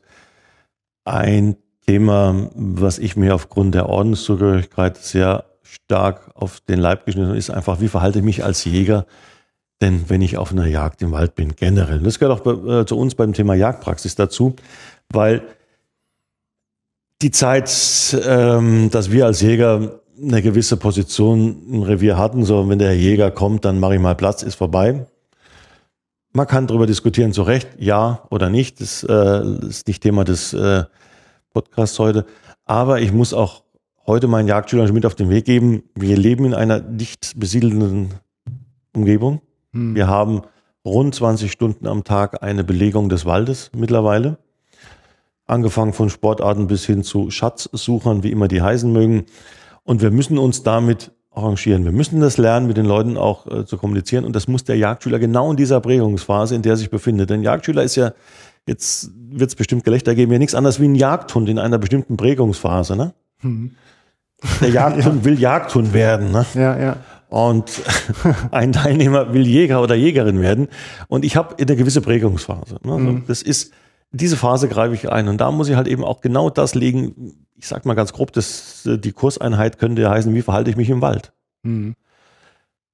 Wir haben eine Waffe dabei. Wir haben das Recht, im Wald diese Waffe dabei zu haben. Ne? Aber das heißt noch lange nicht, dass ich das ähm, jetzt ausnutze, sondern allein schon, wie trage ich die Waffe im Wald? Das ist eine elementare Frage. Ich meine, so ein Unterschied, kommt einer äh, auf mich zu und ich schaue in den Lauf oder kommt einer auf mich zu und ich sehe die Waffe mal momentan nicht. Ne? Das ist für mich als Nichtjäger und als jemand, der vielleicht sogar Angst vor Waffen hat, auch das müssen wir respektieren, sagen, ja Mensch, da kommt der Jäger und du hast seine Waffe ganz vernünftig, hey, mit dem kann man ja reden. Und ich glaube, dass dieser Punkt auch immer mehr in die Jagdausbildung rein muss. Ne? Da muss es rein. Ja. Müsste auch verpflichtend sein für Jäger, die halt vor 30 Jahren den Jagdschein gemacht haben, weil die haben es ja noch anders vermittelt bekommen. Ja, das ist halt eigentlich elementares Sozialverhalten. Ne? Ich glaube, das ist elementares Sozialverhalten unter erschwerten Bedingungen, da wir eine Waffe dabei haben. Ne? Ja, damit muss man auch ganz besonders empathisch sein. Richtig. Ähm, es gehört sich halt eben gewisse Verhaltensregeln nicht im Wald. Ne? Mhm. Und das ist wird immer wichtiger in der Prägungsphase des angehenden Jägers, dass er das mitbekommt. Ne? Mhm. Und da muss ich nochmal eine Lanze für die Jungjäger brechen, die ich so kenne, je nachdem, was sie in ihrer Ausbildung erlebt haben, aber größtenteils, größtenteils ist das Verhalten der Jungjäger, das heißt also nicht jung an Lebensjahren, sondern jung an Jagderfahrung, meiner Meinung nach doch Mhm. schon gut. Besser geworden, wie es vielleicht noch vor 30 Jahren war. Ja, ja. Ja, hoffentlich geht dieser Trend weiter. Na, nicht hoffentlich geht er weiter, sondern das kann man ja als eine, eine klare Ansage sehen, dass man sagt, ähm, dass das Thema in die Jagdausbildung muss. Ne? Mhm. Und das muss mit den Leuten beredet werden. Das ist jetzt kein Thema, was man jetzt so von der Tafel zu den Teilnehmern runterbringt, sondern vielleicht mal in der gemeinsamen Runde sagt, so, und was erwartet ihr euch als Jäger im Wald? Ihr wartet ja, ihr seid ja noch keine Jäger. Ne? Was, was stört euch bis dato? Mhm. Und was würdet ihr anders machen, wenn ihr Jäger seid? Und da kann man mal sehen, wie das Empfinden sich auch ändert. Ne? Ja, ja. Und und das muss in die Jagdausbildung rein. Ja. Und Wenn, wenn dann nur in die Jagdausbildung. Ich glaube, einer, der vielleicht ähm, 75 Jahre ist, seit 50 Jahren seinen Jagdschein hat, wird vielleicht eine längere Sitzungsrunde werden. Haben wir nämlich schon immer so gemacht, sagt er. Ja, natürlich. Und äh, mir ist an mir und das, uns kann es keiner verbieten. Die Zeit ist nun mal vorbei. Ne? ja, ja. Wir fahren ja auch mit anderen Autos wie vor 50 Jahren. Mhm. Allerdings. Also das ist so ein Thema, was wir uns in die Jagdpraxis mit aufnehmen werden. Ne? Mhm. Ja, da können wir vielleicht auch abschließend noch mal ein bisschen philosophieren, so rundrum. Ähm, äh, nächste Einheit an Thematik ist Waffenrecht und Waffentechnik. Das Waffenrecht würde ich jetzt gerne mal zum Jagdrecht dazu nehmen. Mhm. Waffentechnik. Waffentechnik, ein Skript, was losgeht mit der Unterscheidung kalte Waffen, ja, also Messer, Mhm. hin zu den zu unseren Waffen, Langwaffen, Kurzwaffen. Das heißt, hier lernt der Schüler das erste Mal jetzt, ne, ist ein Messer ein Messer? Heißt es Taschenmesser? Ist es auch ein Taschenmesser? Ne? Mhm. Auch die verschiedenen Einsetzungs- oder die Einsatzmöglichkeiten dieser äh, Messer.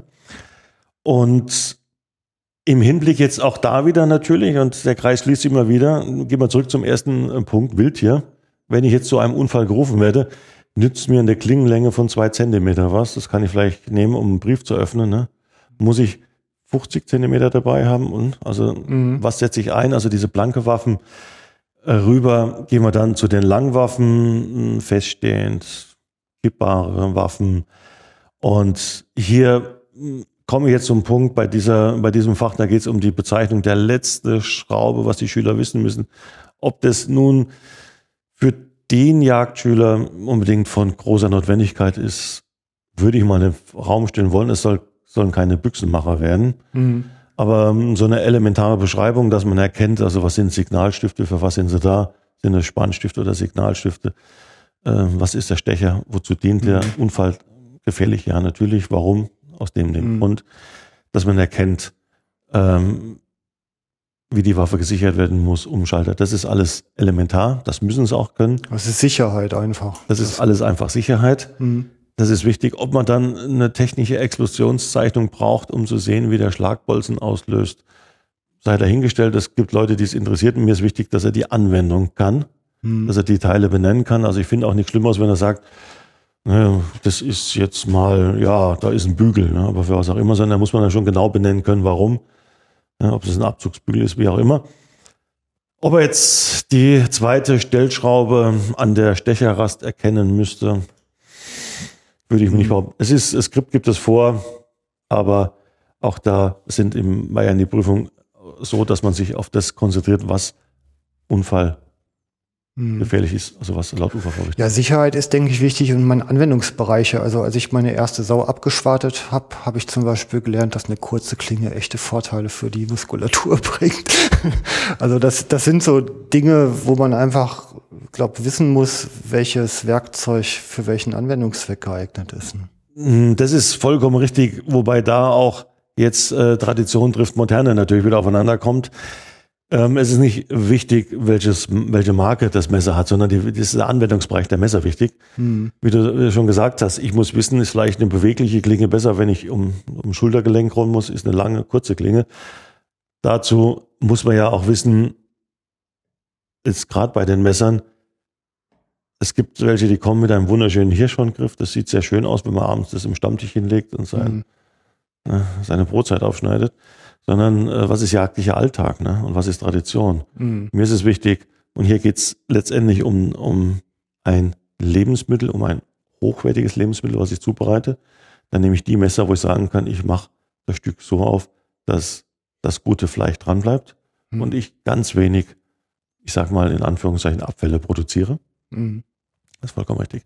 Dazu kriegen die auch dann eine, eine große Messervorstellung über die Küchenmesser hinweg. Was brauche ich denn wirklich? Ja, ja, genau. Also was habe ich am Gürtel? Was sieht gut aus auf einer Jagd? Mhm. Was ist aber nicht praktisch jetzt für die Wildkammer? Ne?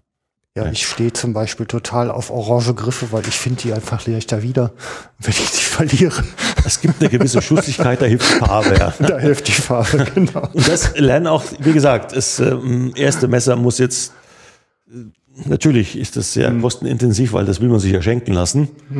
Aber wenn ich es dann nach fünf Jahren bei meinen Jungjägern sehe, das ist nicht oft gebraucht. Ne? Wenn ich dann frage, mit was nimmst du denn wirklich, dann kommen genau diese Messer raus. Ja, Ja, ich weiß, es ist halt nicht traditionell, aber es ist praktisch. es funktioniert. Und ich, es ist, ist ja, ich komme nochmal zurück auf das Handwerk. Ne?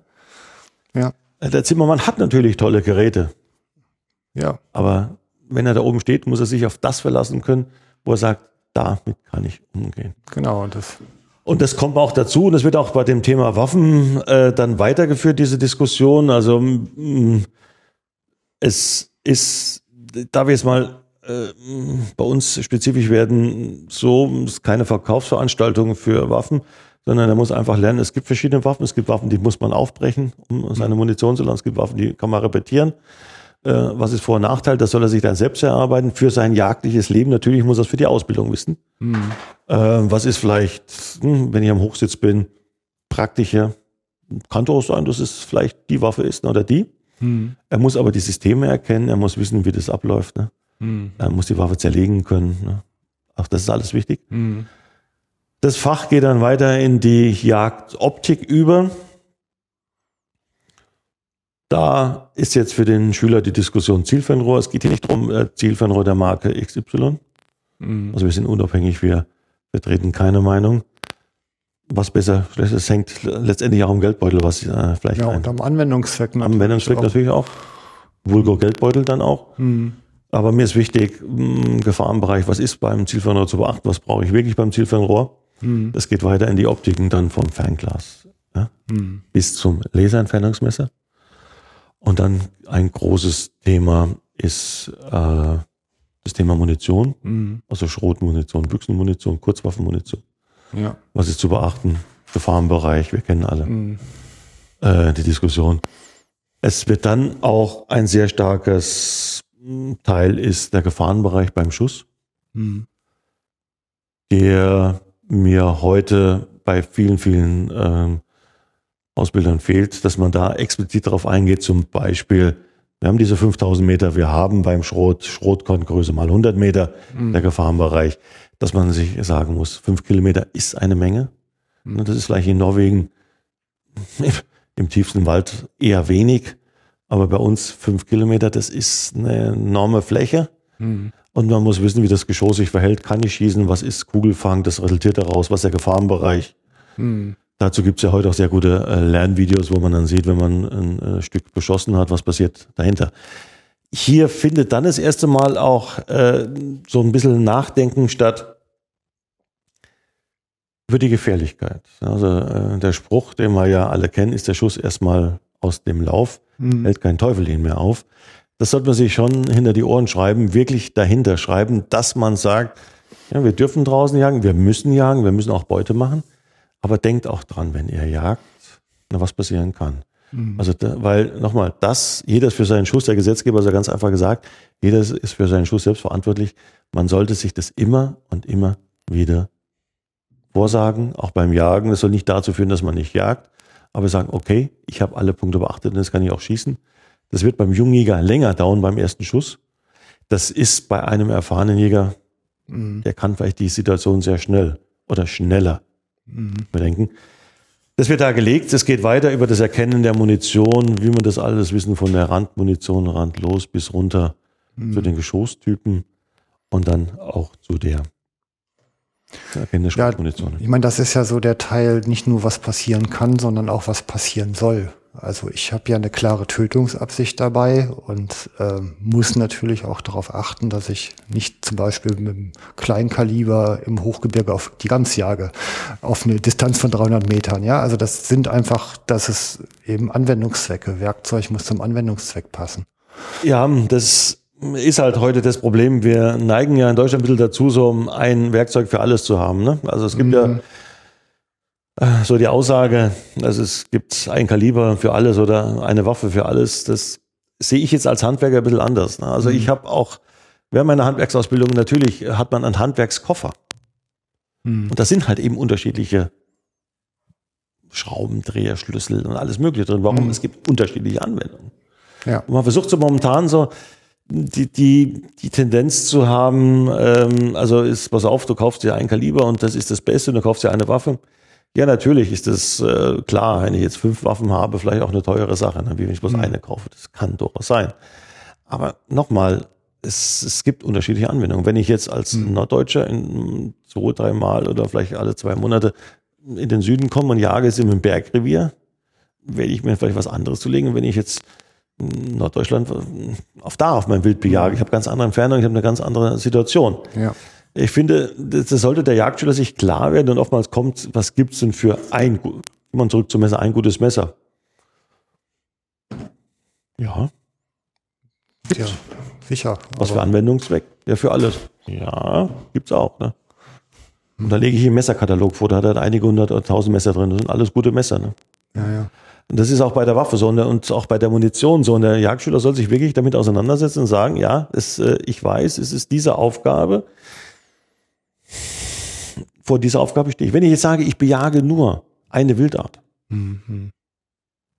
dann ist das vielleicht anders. Wenn ich sage, ich weiß nicht, wo ich hinkomme, oder ich bin einer, der, ich würde gerne in Kanada jagen, ich würde gerne in Afrika jagen, ne, ich würde gerne auch da bei uns und ne, ich will gerne in Süddeutschland, in Norddeutschland und manchmal darf ich auch nach Köln zum Jagen ne, und manchmal gehe ich da zum Jagen, dann sollte er sich darüber Gedanken machen. Aber diese Gedanken kann er machen, wenn er halt eben weiß, was gibt es denn auch. ja. Also das heißt, was macht ein Zerlegungsgeschoss im Körper? Und das ist nun auch so ein Thema, dass wir uns heute sehr stark mit den Jägern äh, drüber unterhalten, was wir für Geschosse haben. Aber mir ist es dann auch wichtig, was passiert denn wirklich in dem Körper, in dem Wildkörper, wenn man da reinschießt. Ne? Ja. Und dazu muss er wieder über die Funktionen klar werden. Also es ist nicht nur zu wissen, dass ich habe, das heißt ja die Aussage immer, ich habe die beste Munition. Das Geschoss macht sofort auf. Ja, was heißt denn das? Ja, die beste Munition wofür? Also, Genau. ne, das genau. ist es ja. Die beste Munition für einen Geldbeutel ist noch nicht die beste Munition aus, ja. aus dem Tierschutz betrachtet fürs Wild. Mhm. Ähm, die beste Munition für meine Waffe mh, ist vielleicht nicht die beste für meinen Geldbeutel, aber vielleicht ganz schlecht für meine Wildart. Ne? Also wie auch Mhm. immer, das ist, muss hinterfragt werden. Und nochmal, ich fange an vom Wildkörper, weil das ist das Thema. Wir Ja, müssen, darum geht's, ja. Darum geht's. Es geht, ob meine Waffe da verträgt oder was immer. Und deswegen gibt es den Beruf des Büchsenmachers. Auch das muss man den Schüler klar machen. Also ich sage immer, Finger weg von der Waffe. Ne? Also ihr bringt ja auch euer neues Auto, was wir nur mit dem Laptop auslesen, könnt ihr auch nicht mal zum Freund, der einen Laptop hat. Dann bringt es zu dem Händler. Ja. Und das sage ich denen, hängt auch bei der Waffe. Bitte, die Diskussion über, über die Munition fängt bei mir beim Wild an. Kann ich mit meinem Schuss garantieren, dass das Wild nicht lange leiden muss oder überhaupt nicht leiden muss. Wenn das passt, dann richte ich, dann geht's runter. Ja? Und, und das ist eine Erfahrung. Das Messer mit dem wunderschönen Griff aus dem uralten Holzfund, ne? aus der würfelnden Schicht aus dem Boden, das ist ein sehr schönes Messer. Ne? Aber es eignet sich nicht dazu, ein am Unfallort gefundenes Rehwild zu erlegen oder abzunicken, von seinen Leiden zu erlösen.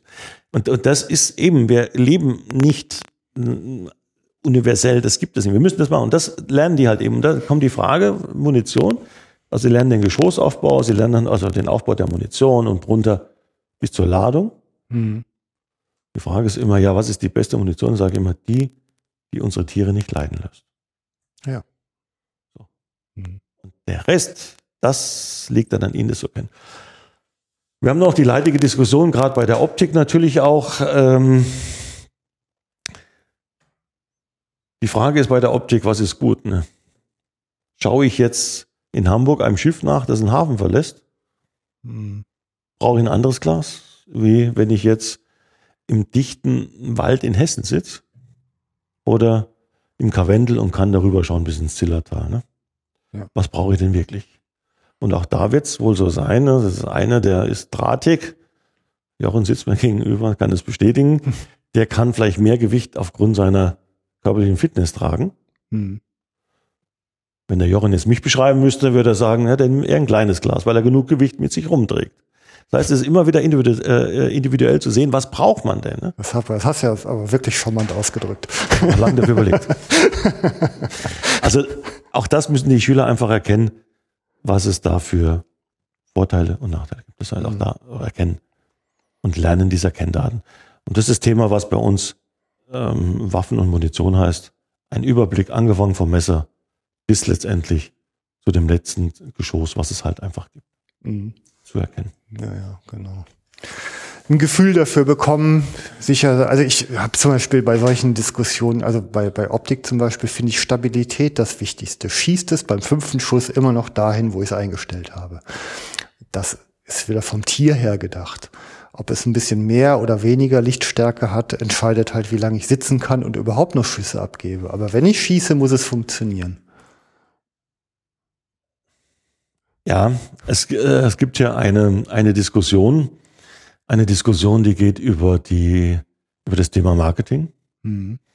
Und es geht eine Diskussion über die Optik an sich. Ich, nun, ich komme auch aus dem Thema Optik. Ähm, es ist nicht die Frage, was auf dem Glas draufsteht. Es tun mir alle Hersteller bitte äh, nicht äh, äh, äh, Schande über mich wünschen, sondern es geht darum, äh, das Glas muss nach dem Bedürfnis desjenigen sein. Ne? Das Thema Lichtstärke. Natürlich, wenn es ein 70er sich ein Glas kauft oder ein 20er, das sind Unterschiede. Auch das muss bedacht werden. Wo jage ich denn überwiegend? Was habe ich denn für Zeiten? Und wenn man viel im Ausland jagt, weiß man beim einen ist das Licht, gibt es oft mal so die Zeit der Dämmerung, die Phase, wo es dann plötzlich dunkel wird, die kann kurz oder lang sein, ne? je nachdem, wo ich bin.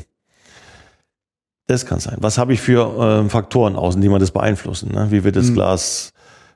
Also habe ich jetzt in der Gegend, wo ich mit, was mit, ich jage in der Auenlandschaft im Sommer, vielleicht habe ich da oftmals, gerade wenn es in den Herbst geht, ne? jage ich in der Fläche, bin ich im Norden, im Süden, wo geht die Sonne unter? Jage ich entgegen der Sonne, das muss ja alles berücksichtigt werden beim Glas. Äh, bei mir ist beim Glas wichtig, dass ich das Wild sehe, dass ich es gut ansprechen kann, weil nochmals, auch hier ist es eine ganz wichtige Funktion. Das Thema Wildbrethygiene greift es hier rein. Wir machen ja den sogenannten Lebenbeschau. Ne, Das, was der Tierarzt macht, wenn ein Tier auf den Schlachthof kommt. Die Tiere auf dem Schlachthof dürfen ja nur ausgeladen werden vom Anhänger runter, wenn ein Tierarzt, ein Veterinär anwesend ist, weil das ist der sogenannte Lebenbeschau. Und wenn da 500 oder ich weiß nicht, was so ein Tiertransporter drauf hat, dann ist dann an, an Ferkel äh, einige runterlaufen, dann könnte sein, da wird ein halbkrankes mit rausgetragen aufgrund der Masse, die da rausgeschoben wird. Ne? Und der Tierarzt muss jedes Tier erstempeln, Lebenbeschau. Das verlangt ja auch der Gesetzgeber von uns, das mache ich ja mit dem Zielfernrohr. Hm. Ne? Weil kurz vorm Schuss bin ich mit dem Zielfernrohr drauf. Ne? Da kann ich ja mal anschauen, ich sehe hier kein bedenkliches Merkmal. Also hat das Zielfernrohr doch schon eine ganz wichtige Aufgabe. Hm. Ich hake das dann ab, wenn wir zum Thema Wildbrethygiene kommen. Wildbrethygiene, Lebenbeschau erledigt. Hm. Also muss mein Zielführer doch mir das garantieren. Wenn es jetzt so dunkel ist und ich habe noch das tollste Licht mit der tollsten marketingtechnische Anzahl, die wir gar nicht als Mensch wahrnehmen können. Ja, was bringt mir das? Hm. Es gibt so eine, so eine ganz tolle Diskussion, ich krieg's am Stammtisch mit. Ich habe jetzt das neue Glas der Firma. Mhm. Es hat eine Dämmerungszahl, da sehe ich abends sehr, sehr viel. Sag ich, sehr schön. Und was hast du denn für ein, ein Zielführer? Ah, das ist ja vom Opa, alles so uraltes Glasel. Aber das ist noch gut. Dann schaue ich durch das neue Fernglas. Super. Dann machst du die Tag, die Nacht fast zum Tag. Ne? Hm. Dann setze ich das Fernglas ab und nehme das Zielfernrohr auf. Schwarz. Dann sage ich, mit was schießt denn du mit deinem Fernglas? Ja, wieso, du Depp, ne?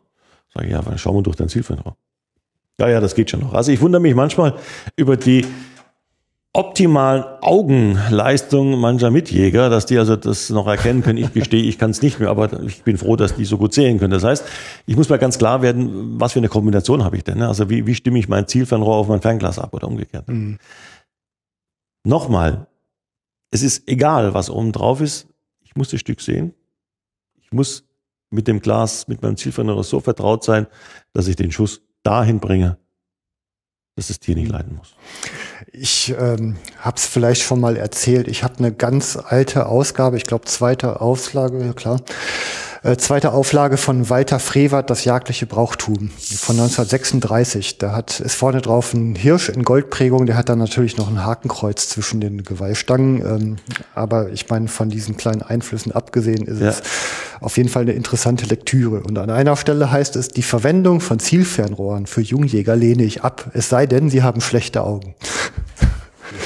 Und da sieht man auch mal, wie diese Diskussion um Technikverwendung und Nicht-Technikverwendung sich so über die Zeit ja eigentlich immer wieder auf unterschiedlichen Niveaus wiederholt.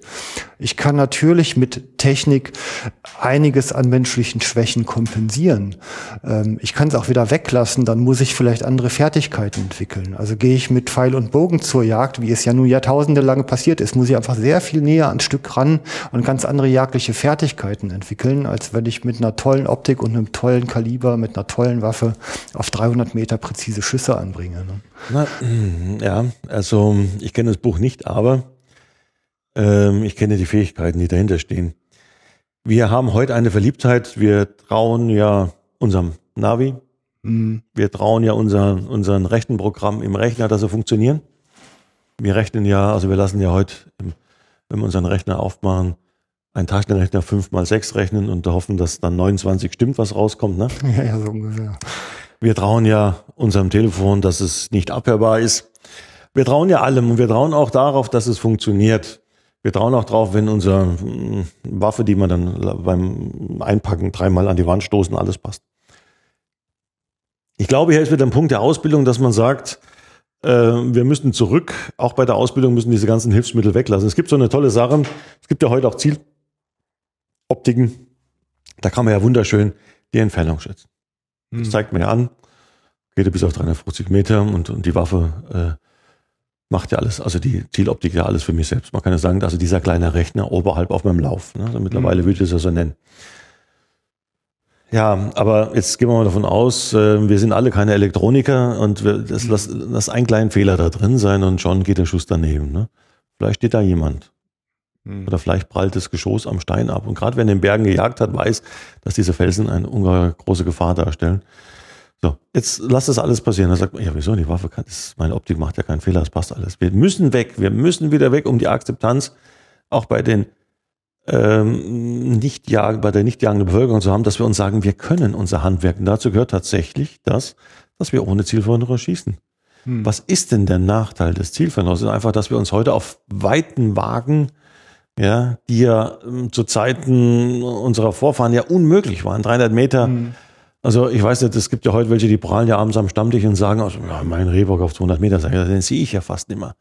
Das bedeutet, woher nehmen wir das? Unsere Augen werden schlechter. Wir sehen ja heute schon Kinder mit Brillen. Wir können ja beobachten, das sagen auch Augenärzte, dass durch die Tätigkeit am Computer wir immer weniger sehen. Und jetzt plötzlich kann ich draußen 300 Meter sehen. Das muss, muss ja ein tolles optisches Klar sein. Aber ich behaupte, die Fähigkeit zum Schuss muss ich einfach lernen. Wir sind noch keine Scharfschützen. Wir müssen wieder das Handwerkszeug lernen und uns die Frage stellen, wie schieße ich, wenn mein Zielfernrohr kaputt geht? Und das wird nicht gelernt. Wir, ich bin, also gerade bei meiner Waffe sage ich oftmals so, Zielfernrohr ab, bitte schießen. Ne? Und das sind 100 Meter enorm weit für einen jungen Ja. Jäger. Ich behaupte, für einen erfahrenen Jäger auch. Unter der Stresssituation eines, eines Schusses abgeben zu müssen. Ne? So. Vollkommen richtig. Für die Ausbildung wäre das, und das steht ja bei uns also auch drauf, dass die Konzentration auf das Wesentliche wichtig. Das heißt, wir haben keine Hilfsmittel. Das Thema haben wir gerade eben beim Bruchlegen. Ich habe kein Handy zur Verfügung.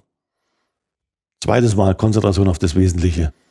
Wie du es gesagt hast. Ne? Ich sehe keine. Wenn er das drauf macht, das Ziel für ein Rohr,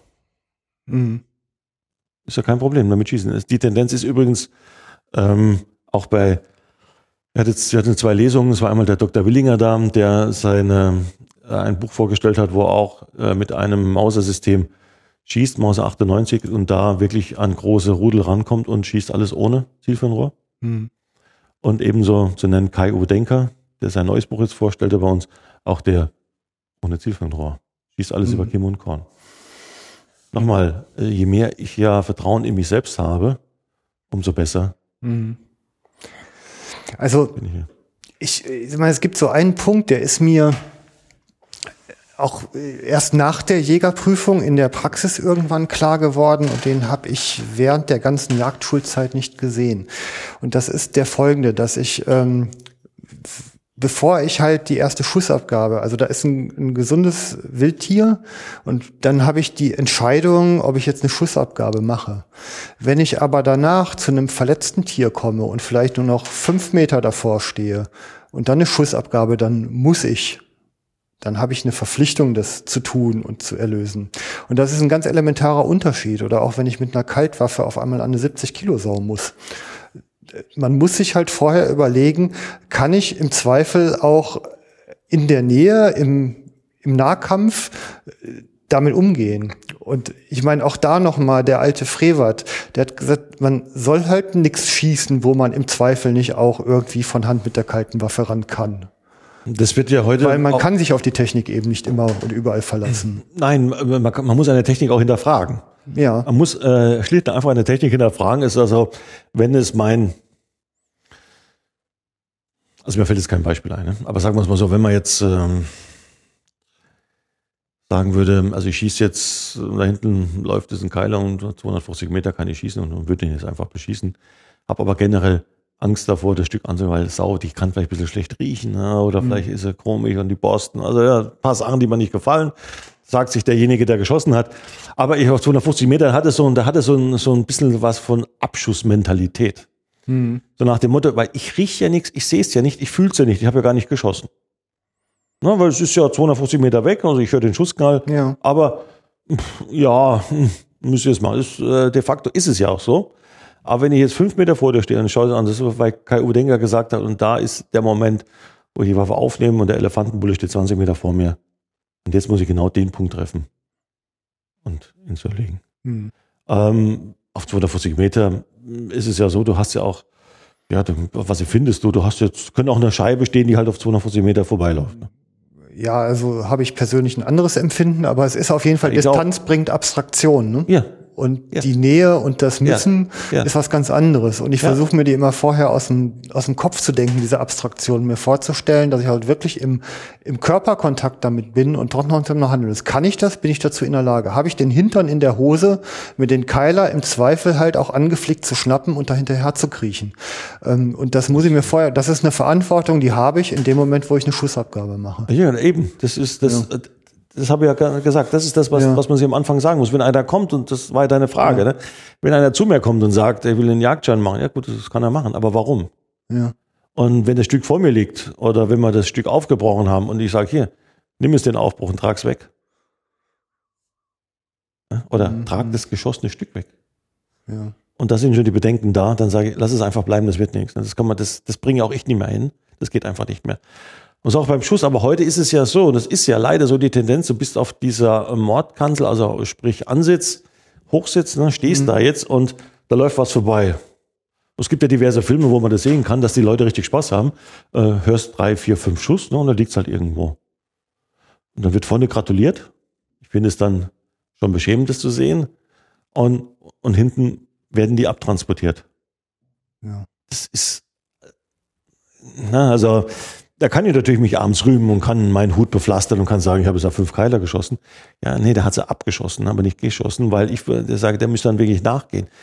Heute ist es so, da gibt es dann eine andere Klasse, die dann der Jagd, also ich, ich rede ja schon von der Zweiklassengesellschaft in der Jagd, die dann das Wild wegräumen. Mhm. Unauffällig. Es soll so unauffällig weggeräumt werden, wie es unauffällig geschossen wurde. Ja, das ist, äh Und das ist natürlich was, wo ich sagen muss, das gibt viel Ärger in der Gesellschaft, aber man soll auch dafür Sorge tragen, dass es nicht passiert. Sondern nochmal, wenn ich geschossen habe, dann muss ich mich auch um das Stück kümmern und im Notfall muss ich nachgehen. Mhm. Und das, und den, das, das muss man im Hintern haben, ne? Mhm. Und äh, ich kann es auch noch gravierend sagen, man muss die Eier in der Hose dazu haben, zu sagen, ich gehe dem Stück nach. Mhm. Ansonsten, dann jage ich halt eine andere Art. Es gibt ja genug. Mhm. Ne? Aber nochmal, äh, schießen, wegräumen lassen von jemand anders, das hat ein bisschen zu Recht einen negativen Touch. Ja, ich und das ist halt eben auch gerade bei dem Thema Waffen, es soll nicht im Vordergrund stehen, was für Namen das drauf ist, sondern muss, es spielt alles gar keine Rolle, spielt auch das Glas keine Rolle, sondern ich muss, der Schuss ist getan, ich muss wissen, was hat mein Geschoss gemacht, ich muss wissen, was muss ich tun, habe ich das richtige Messer dabei. Hm. Und am schönsten ist, wenn es im Schuss verendet, weil dann ist es vom Tierschutz wirklich erfüllt. Genau. Und wir können uns an dem besten Lebensmittel erfreuen, was es weltweit gibt. Mhm. Aber bitte so. Auf die Frage, warum Jäger werden, hat mal jemand gesagt, ja, weil ihr immer so viel grillt. Wie grillen? Ja, liegt doch immer im Feuer, sagt ihr. ja, ja, also im Feuer legen ist natürlich klar. Äh, ja, es, genau, man merkt schon, wie man mit der Weidmannsprache verbunden ist. Ne? Ja, irgendwie man saugt sich so rein. Genau.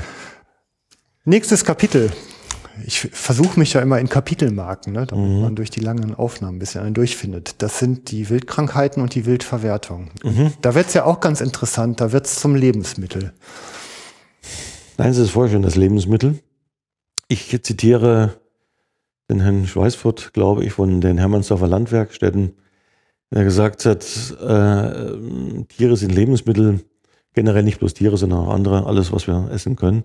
Lebensmittel sind Mittel zum Leben. Zitat Ende. Wie behandle ich mein Wild, dass es ein Lebensmittel wird? Für mich geht's los, dass das Wild natürlich auf eine Art erlegt wurde, ohne dass ich das jetzt äh, vier Stunden mit einem Jeep durch die Wälder getrieben habe. Oder auch schon gesehen mit Traktoren zum Beispiel, wo man die Sauen aus dem Feld rausgetrieben hat. Sondern ich behandle das so, wie ich später letztendlich auch essen möchte. Ne? Mhm. Wir regen, das gibt's, ich möchte auch nicht, dass mein Tier jetzt von Süditalien bis Nordnorwegen gefahren wird zum Schlachten, sondern dass es halt eben den kürzesten Weg vom Bauern, am besten dann in dem Falle Oberbayern, äh, zum Schlachthof gefahren wird und da verwertet wird. Ne? Mhm. Bei meinem Wild will ich das genauso haben. Lebensmittel, wie gesagt, es ist das Beste, was wir an Fleischqualität haben. Keine Massentierzucht, ja? Mhm. keine Verfütterung von, was weiß ich, Restbeständen. Das Tier durfte, sofern es in landwirtschaftlichen Räumen aufwächst, wo es auch was anderes wie Mais gesehen hat, eigentlich ganz gut leben. Mhm. Auch der Freizeitdruck, so, wenn es nicht gerade da Tag und Nacht äh, belästigt wurde.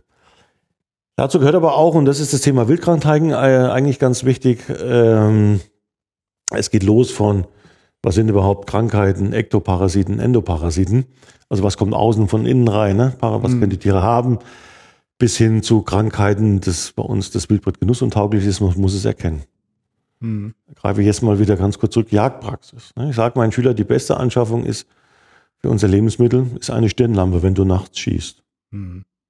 Und die soll es nicht 3,50 Euro kosten, die muss ne, so sein, dass er auch mal länger hält, Mhm. dass man auch was sieht. Gut. Viele sagen heute, wir brechen der Wildkammer auf, finde ich das in Ordnung. Ne? So ist auch Mhm. neuerdings äh, Hygiene natürlich auch nicht ganz von der Hand zu weisen. Oder wir brechen halt draußen auf, je nach Jagdsituation. Aber eine Stirnlampe ist ganz wichtig, warum zum Aufbruch. Aber bevor ich das weiß, muss ich doch mal wissen, wie sehen die Organe eigentlich aus. Ne? Und äh, das ist natürlich ein großes Problem heute. Es gibt so verschiedene Lehrfilme dazu, wo man die Organe sehen kann. Aber reicht es denn wirklich? Nein, es reicht nicht. Ich muss auch den riechen. Ich muss mal eine Lunge in der Hand haben. Ich muss mal ein Herz in der Hand haben. Ich muss auch mal, was weiß ich, auch mal Kehlkopfdeckel gesehen haben Mhm. und und und. Und ähm, dann muss ich die Tiere, die Organe gesund erleben. Wie kann ich denn was beurteilen, wenn ich ja nicht den Originalzustand kenne?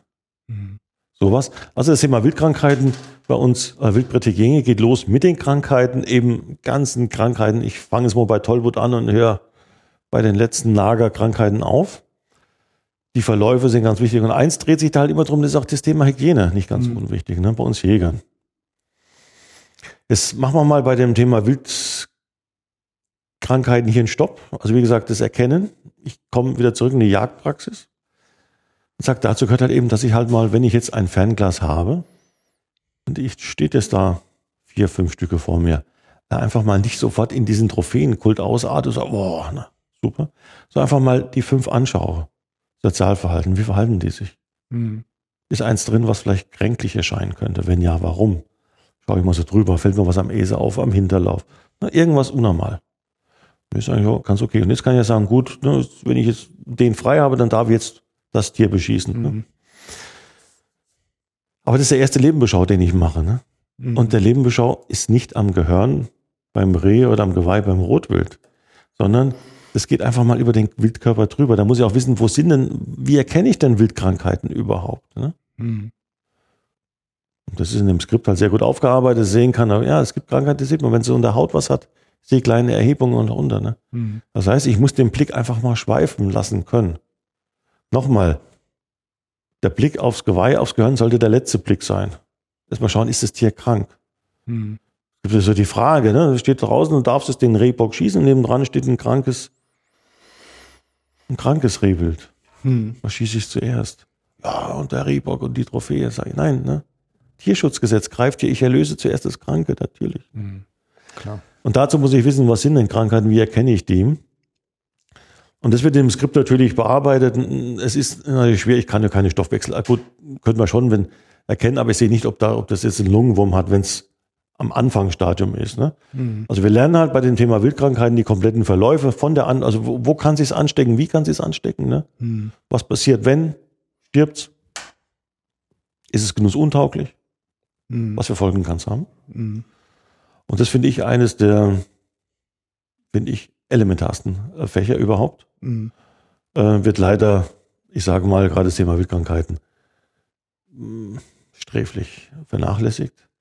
Ist natürlich auch, dass man sich mit Krankheiten beschäftigt. Das erfordert natürlich auch mal, dass man sich da hinsetzt, mal äh, sich mal auch mal liest. Das sind natürlich auch jetzt Sachen, die nicht unbedingt schön sind zum Anschauen. Ne? Aber es ist wichtig, weil wir, und das ist wieder die Frage beim Schuss, da ist ein krankes Tier, ich muss es von seinen Leiden erlösen.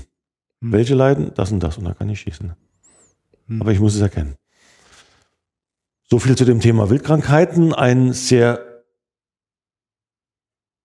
großer Teil, wollte ich gerade sagen, Wildkrankheiten. Deshalb wichtig, na, die Frage stellt sich hier, ist dann das jetzt noch Lebensmittel? Ne? Oder kann das Lebensmittel werden? Mhm. Ich greife das andere Beispiel auf. Unfallort, da liegt ein Rehbock. Mhm. Polizei ruft nachts an und sagt, ja, uns wurde ähm, gemeldet, 3.30 Uhr. Ich weiß ja nicht, ob es um 3.30 Uhr angefahren wurde. Ne? Mhm. Sage ich, ja, halb vier, ne? ich stehe um halb fünf auf, ich lasse die Stunde nach, fahr dahin. So, ist es dann noch Lebensmittel, darf ich es nehmen? Nein, natürlich nicht. Ne? Aber die Frage ist nicht nur, weil ich nicht den Tod weiß, sondern ich kenne ja auch nicht die Todesursache. Es kann ja ein Unfall gewesen sein. Ne? Nur wird wahrscheinlich der, der Verursacher das kaum von der Polizei an und sagt, so, liebe Polizei, ich habe zwei Promille, ne? ich bin jetzt bloß abgehauen, aber da liegt ein Rehbock. Das werden wir nicht erleben, dass sowas passiert. Ja, ja, klar. So, und da liegt es da. Ist es dann noch Lebensmittel? Ja, was kann das Tier haben? Und Vielleicht kann man da, wenn man es aufbricht, auch mal schauen, vielleicht erkennt man ja irgendwas. Vielleicht ist es ja bloß wirklich da ganz normal gestorben. Ne? Mhm. Punkt. Aber ich muss es erkennen. Dazu muss ich aber mal wissen, was für Krankheiten kann denn diese Tierart befallen. Mhm. Die Nagerseuche werde ich jetzt beim Rehwild vielleicht weniger suchen. Ne? Ja. Sowas. Das Beispiel. Lebensmittel. Ja, wann wird das ein Lebensmittel? Es wird dann ein Lebensmittel, wenn man es verarbeitet. Wenn wir sagen, so, ich habe jetzt meinen Rehbock oder mein, meine, meine Rehgeist draußen geschossen. Und jetzt kommt schon mal das, der erste Schritt zum Lebensmittel. Wie breche ich es denn auf? Mhm. Und mit was? Wie sieht mein Messer aus? Ne? Mhm. Und hier geht's dann schon los. Ne? Handwerkszeug, wir sprachen vom Messer vorhin. Ja. Hygiene, ne? was äh, erwartet mich denn bei dem Thema Wildbretthygiene? Ja, das Messer ins Gras legen oder im Tümpel sauber machen nebendran, da ist so eine kleine Pfütze. Ne? Kann vielleicht sein, dass da die Ratten durchgehen, das ist eine andere Wildtierkrankheit, eine andere Krankheit, dass man das herausholen kann. Und, und, und da geht's dann los, wie breche ich das Stück auf, was mache ich jetzt? Fahre ich in die Wildkammer, ist eine vorhanden, je nach Jagdsituation. Hm, Wie briche ich es auf, hängend oder liegend, das ne? Vor- Nachteile, was mache ich denn? Ja, und dann geht's los, wenn die Organe vor mir liegen. Bestimmende Organe. Wie sieht das Organ aus? Na gut, wenn ich jetzt einen Kammerschuss mache, also das heißt also in dem Bereich, den vorderen des Wildkörpers, was links vom Zwerchfell liegt, wenn es auf der rechten Seite liegt, äh, Herz und Lunge. Ja, wenn ich da reinschieße, dann wird durch das Geschoss, jetzt muss ich wieder wissen, was für ein Geschoss habe ich natürlich, ne? Kann es doch sein, dass ähm, Herz und Lunge nicht mehr so ganz da sind. Aber schaue ich, was, was sieht's, wo ist der Schusskanal, den mache ich dann natürlich auch sauber, schneide ich also großflächig aus. Dann gehe ich also rechts vom Zwerchfell, da schaut man dann an, was im Magen, ne? was, wie sieht's da drin aus? Alles mal. Und dann schaue ich mir die Organe an, hol's raus, und dann kann ich jetzt ja schon mal sagen, ne? wie haben die sich angefühlt? Mhm. Gut, schlecht. Ne? Ein Organ gerochen, wie riecht frisches Organ, wie riecht frisches Wild natürlich gut. Ne? Und dann ist für mich also die Lebenbeschau habe ich jetzt abgeschlossen vorm Schuss. Jetzt habe ich das Stück aufgebrochen, jetzt schaue ich mir die Organe an, ne, greife so an die Wände, also das an die, an die Rippen des Tieres und schaue an, ne, wie sind die? Lebt es ein bisschen, wie riecht es? Man hat es so ein Gefühl im Laufe der Zeit. Ja, und dann kommt es in die Kühlkammer. Hm. Aber wie kommt es in die Kühlkammer? Wie transportiere ich das dahin? Ne, Fahre ich drei Minuten Hm. oder muss ich eine halbe Stunde fahren? Sind 28 oder 33 Grad schwül Warmtemperatur. Habe ich die richtige Box im Auto? Wie kann ich es da schnellstmöglich hintransportieren? Ne? In der Kühlkammer dann hinhängen lassen. Also dann halt das, was dann kommt. Das sind alles solche Sachen. Ne? Wie ist mein Handwerkszeug? Habe ich vielleicht Frischwasser im Auto dabei, damit ich mir Hände sauber machen kann. Ne? Die Frage ist, der Hund, es gibt häufig sehe ich das bei großen Jagden, dass die Hunde da einfach an die Wildkörper gehen. Das, dann ist für mich das Thema Lebensmittel ab dem Punkt sofort erledigt. Hm. Ne, Ich sehe auch dann, wenn es erledigt ist, wenn er das Messer da und im, im, in, der, in der Pfütze sauber macht. Ich sage heute, wir fahren unendlich große Geländeautos. Da sollte doch fünf Liter oder zehn Liter Wasser kein Problem sein, das mitzuführen. Thema Hygiene ähm, sollte auch ganz klar sein. Einweghandschuhe. Ja, also das Bild von früher. Ich erinnere mich an die Jagdzeitung der letzten 20 Jahre. Da war so Aufgang, wenn die Bockjagd losging. Habe ich dann gesehen, die Herren so mh, eine Zigarette im Mund, ne? Der Hund nebendran, die Hände voller Blut oder Schweiß äh, heimgefahren damit na, zum, zum Wirt und dann am nächsten Morgen die Hände sauber gemacht. Das sollte natürlich heute im Zeichen der äh, Lebensmittelhygiene nicht mehr drin sein. Ich behaupte mal, es ist auch nicht größtenteils, aber mehr als die Hälfte eine gute Sache sein. So, und dann, wenn sie in der Wildkammer hängt, wie sieht die Wildkammer aus? Na, ist es sauber? Stehen nebendran vielleicht noch Abfälle der letzten drei Wochen von der Drückjagd? Und, und, und, und. ne? Das heißt, das ist für mich Lebensmittel dann, wie ich es eigentlich vor dem Schuss bis hin dann, wenn ich es zerwirke, also zerteile, äh, behandle. Es ist eine wirklich umfassende Logistikkette, die man sich aufbauen muss, bevor man sowas wirklich vollumfänglich hinkriegt. Ne? Es, es, es, es, geht, es, es geht los, ich sag mal, bei Messer. Ja. Es geht weiter über die Zieloptik, also über das Zielfernrohr. Es geht dahin äh, allein vom Auto, ne? Das Wasser, wie habe ich, kann ich Hund transportieren, wenn er dabei ist? Wie kann ich mein Wild transportieren? Ne? Wo bin ich im Revier? Wo, wo, wie, ja, das, das gehört dazu. Nochmal, Handwerksbrauch. Ja. Ne? Auch der Handwerker fährt nicht planlos durch die Gegend, sondern macht seinen strengen Plan und äh, da komme ich dann, das und das. Es ist kein Hobby, ne? Es ist, äh, Ja, es, eigentlich ist es ein Beruf, ne, wenn man es mal ganz ist ehrlich eigentlich ein Beruf, ja. Ja. ja. Also man sollte es auch mit dieser beruflichen Passion ausüben. Spielt keine Rolle, ob, ob ich jetzt fünfmal ein. Rebel schieße oder was anderes oder 40 Mal. Und wenn ich es nur einmal mache, es ist der Aufwand ist immer Ja. da. Ja. Und ich muss es genau mit der Passion machen, wie das Berufsjäger macht, wie das auch einer macht, der vielleicht jetzt als Jagdaufseher auch im Revier unterwegs ist. Ich muss es mit dieser gleichen Sorgfalt, Disziplin Mhm. und Passion durchführen. Ne? Ja. Und dann auch ein Rehbock im Jahr bedeutet, dass ich die richtigen Messer habe. Auch ein Rehbock bedeutet, dass ich mein Wasser dabei habe, meine Einweghandschuhe dabei habe, ne? Mhm. dass ich vielleicht auch meine Haken habe, um aufzuhängen, alles Mögliche. Ne? Mhm. Und dann ist es Lebensmittel. Und dann geht's ans Zerwirken. Das heißt, wir machen dann den Keul, wir lösen die Schulter und Filet alles aus. Ne? Mhm. Ob wir es dann vakuumieren, weiterverkaufen, wie auch immer. Und der Verbraucher zahlt sehr viel Geld, wenn er die gebotene Qualität erkennt. Mhm. Nochmal, du zahlst auch gerne für einen Handwerker etwas mehr, Mhm.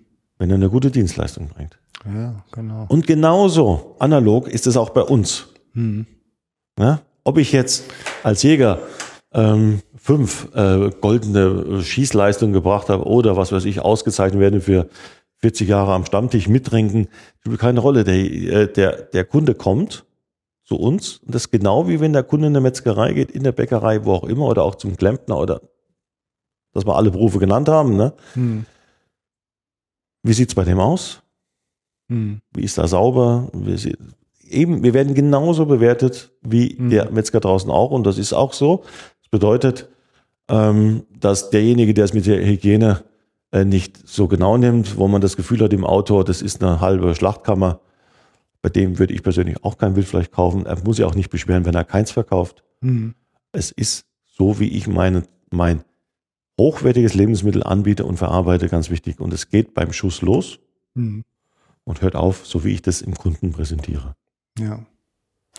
Also Teil Präsentation, ich äh, weiß nicht mal was schieße, was jetzt nicht so ganz wahnsinnig oft ist. Ich ähm, verteile es halt im, im Freundes- und Bekanntenkreis. Aber auch da verteile ich doch gute Qualität, oder? Ja, ähm, wollte nur sagen, mir ist es dabei immer sehr wichtig, dass ich die ganze Geschichte von der Erlegung bis dahin, ich gebe die Geschichte mit, die gebe ich mit ab.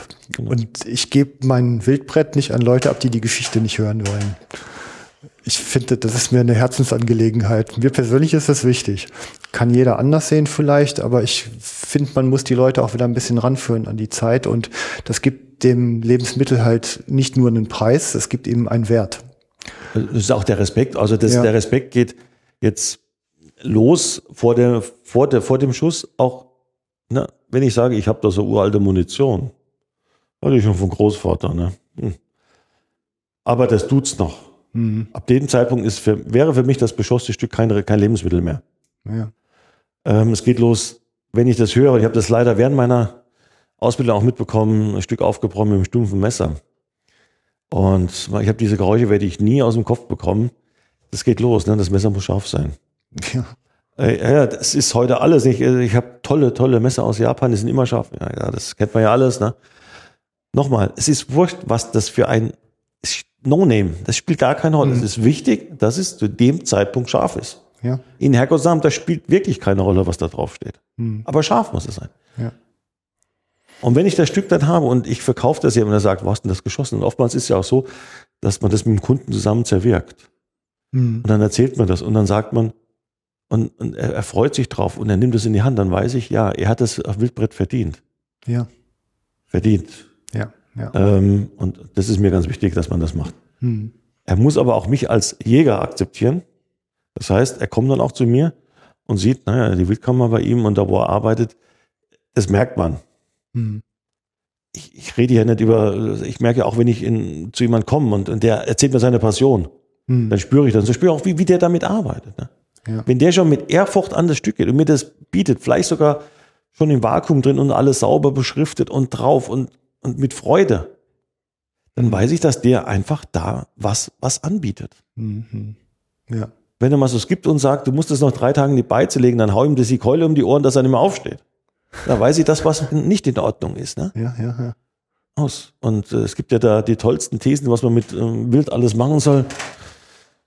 Ja, natürlich, wenn ich es dann bei 30 Grad geschossen habe und habe fünf Stunden das Tier totgetrunken, bin dann zur Nachsuche, Hm. dann muss ich es ja wohl in eine Beize legen, ne? weil dann Ja, klar. Dann, frisst es auch nicht mehr der Hund. ja, ja, dann ist vorbei. Ne? Ordentliches Handwerk. Ähm, War bei dem Thema Wildkrankheiten und äh, Wildbretthygiene, da geht es ja noch mehr Ausstattung von den Räumen und was dazu gehört. ja. Also breites Themenfeld. Ja. Alleine das. Ja. Gut, dann ähm, ist, wir tun ja aufregende Sachen da draußen und das hat halt eine juristische Seite. So kommt man denn zum Thema Jagd und Waffenrecht. Und das ist in Deutschland ja auch nicht ganz einfach, wenn aber auch, muss man sagen, ähm, klug geregelt, finde ich. Ne? Weil? Naja, ich empfinde es als eine sehr pfiffige Regelung, dass das Jagdrecht ein, mit dem Grundeigentum verknüpft ist. Und es ist damit ja nicht nur ein Recht, sondern auch eine Verpflichtung und ein Stück der Verantwortung, die man halt eben für die Welt, die einem anvertraut ist, halt eben halt auch wahrnehmen muss. Es gibt den, äh, es gibt den sehr alten Spruch, den ich noch kennenlernen durfte. Eigentum verpflichtet. Hm. Ja. Jochen, würde ich dir recht geben. Heute ist es so. Äh, ich komme in eine andere Tätigkeit als Jäger, als jeder, der einen befriedeten Bezirk im Landkreis und in der Landeshauptstadt München jagt. Oftmals dazu, ich habe hier auf meinem Grundstück einen Fuchs. Bitte bejagen Sie den und die Rechnung an die Landeshauptstadt. Und dann sage ich, ja, sind Sie Mieter der Landeshauptstadt? Nein, das ist mein Grundstück. Da sage ich mir, Eigentum verpflichtet. Nee, nee, der Fuchs ist ja nicht mir. Dann sage ich dann immer, ist der Fuchs der Stadt. Ähm, als Anmerkung, also heute haben wir eine Verschiebung, ich merke es halt im befriedeten Bezirk, äh, da, dass die Leute sagen, nee, nee, nee, ich bin zwar Eigentümer und ich kann das dafür 3000 Euro im Monat kann ich so einen, kleinen, äh, kleine Wohnung vermieten und ähm, Aber Verpflichtung, ich heute, nein. Also das Thema Verpflichtung der Gesellschaft verschwindet, so wie die Tage im Winter kürzer werden. Äh, woher das kommt, weiß ich nicht, gehört auch nicht, ist nicht Gegenstand äh, des Tages heute. Aber zu dem Bundesjagdgesetz, ja, Eigentum, wir haben ja die leidige Diskussion, dass man ja gegen diese Zwangsmitgliedschaft in den Jagdgenossenschaft ist. Wir haben ja das Jagdrecht, also wer Eigentum mhm. kauft, ist ja, ja das Jagdrecht und wir pachten ja nur das Jagdausübungsrecht. Und bei dem Jagdrecht äh, war es so bis dato so im Grund und Boden verbunden und der Grundeigentümer ist ja Mitglied in der Jagdgenossenschaft. Ich finde das ganz gut, ähm, das System, weil wenn ich für meinen Grund verantwortlich bin, dann hätte ich auch so das Gefühl gehabt, dann achte ich da drauf. Ne? Mhm. Man kennt ja Wohnanlagen, die mit lauter Eigentümer bestückt sind, äh, wo, wo, Wohnanlagen, wo Mieter drin sind. Ne? Mhm. Und da wird es ja auch sofort klar, was der Unterschied ist. Ne? Der Eigentümer, der kümmert sich darum, der schaut, dass es ein bisschen sauberer ist ne? oder bewahrt auch sein Objekt. Mhm. Der Mieter, der lässt halt ein bisschen mehr verkommen, weil ich ziehe ja weiter. Ja, das Thema Jagdrecht nimmt auch in Bayern einen nicht ganz kleinen Unterrichtsanteil ein. Bei dem Jagdrecht, wir haben das Bundesjagdgesetz, ich glaube, es ist eines der häufigsten geänderten Jagdgesetze. Jede Regierung, ja, die drankommt, wir sitzen hier in NRW und wir wissen ja, was uns da in nächster Zeit erwartet, will ja das Jagdrecht ändern. Es soll ja, weiß ich, Spielball der Politik, warum das so ist, keine Ahnung und warum wir damit uns spielen lassen, auch das kann ich nicht, oder will ich ja auch nicht äh, kundtun. Aber ähm, es ist ein Jagdrecht, was schon vernünftig geregelt war. Wir haben Tiere mit Jagd- und Schonzeiten. Wir haben den Auftrag mhm. zur Hege. Ja, also wir müssen alle Tiere, die darin leben, ja hegen. Ich sage meinen Schülern aber nicht nur alle jagbare Tiere haben die Hege verdient, auch andere. Mhm. Aber das ergibt sich häufig auch, wenn man im Thema Naturschutz aufpasst, dass wenn ich hier vielleicht mal Wasser anlege, dass auch andere Tiere davon profitieren. Ne? Und die Schüler lernen hier viele, viele Sachen, angefangen von den Begrifflichkeiten, wann, wann darf gejagt werden, ne? wann darf nicht gejagt werden, was ist Sinn und Zweck einer Jagdzeit oder einer Schonzeit, bis hin mhm. zu Regelungen in Bayern. Das Bayer Jagdgesetz erlaubt ja gewisse Ausnahmen. Ja, man lernt beim Jagdgesetz alles, was in Deutschland dazu führt, Jäger Notweg, darf ich das Wild beschießen, komme ich an einen Unfallort, was darf ich tun, ne? und, und, und, mhm. und, und. Also das ist eine sehr, sehr, ich sage mal, stundenintensive Ausbildung. Mhm. Man kann über das Jagdgerecht jetzt diskutieren und die Schüler machen sagen, warum ist das so geregelt und warum darf man ähm, jetzt ein, Befried, eine, ein Gebiet für befriedet erklären lassen, ne? Mhm. wenn ich sage, weil ich will die Jagd auf meinem Grund nicht dulden was hat es jetzt für den Jäger für Nachteile, was hat es jetzt für den, der das äh, für befriedet erklären lässt, für äh, Vorteile. Mit dem müssen sie sich auseinandersetzen ne? Mhm. und erkennen schon, dass ins Jagdrecht sehr massiv eingegriffen wird, dass man uns partiellweise immer mehr einschränkt. Ähm, früher durften wir anscheinend mehr, heute dürfen wir weniger. Ne?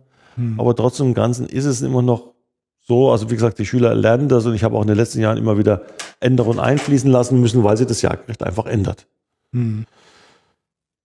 Sie lernen die Größen der Reviere, also mir fällt das nicht alles im Kopf ein, aber bis runter zu neuerdings auch mm, Naturschutzgesetze, die mit einfließen. Ne? Mhm. Wir, wenn wir uns draußen bewegen, auch das Thema Waffenrecht wird gern zitiert, das äh, Aufbewahrungspflicht der Waffen. Ne?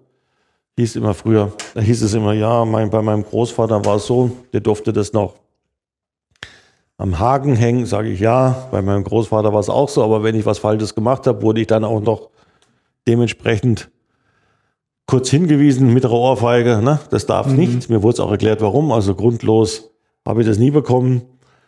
Heute macht man eher einen Stuhlkreis, versucht sich da auseinanderzusetzen, ob das der richtige Weg ist, darf jeder für sich selbst entscheiden. Ich behaupte nicht. Mhm. Äh, früher war es aber auch so, dass man im Eigentum das auch respektiert hat und man ist nicht wahllos in fremde Häuser reingegangen, hat alle Türen aufgemacht, auch wie ich als Kind zu Besuch war. Also fühlt sich vernünftig aus. Ja. Heute ist ja so, wenn ein Besuch kommt, ja, es ist, ist, ja auch eine gewisse mhm. ähm, Zeitzeichen, dass man alles, alles uns, ja, alles uns und es, es gibt ja nicht mehr. Ja, Aufbewahrungspflicht, warum nicht? Äh, die Waffe kann im, im Schrank stehen, da fällt sie nicht zu Hause rum. Für mich ist es kein Problem. Ich muss auch dazu sagen, ich arbeite sehr viel mit den Jagdbehörden zusammen. Und die sagen auch de facto, dass ein Jungjäger, der erst vor kurzem die Prüfung gemacht hat, in den letzten Jahren, dass sie wirklich, dass es fast, fast keinen Grund zur Klage gibt. Mhm. Ja, also ich habe mein Werkzeug auch früher schon abgesperrt. Ja. Ich sah da jetzt kein Problem drin. Ne? Mhm. Und auch bei uns wurde früher die Werkstatt zugesperrt. Ne? Also das ist nicht das, äh, trotz alledem, wenn ich jetzt draußen im Revier bin, darf ich die Waffe auf der Schulter hängen haben. Ne? Mhm.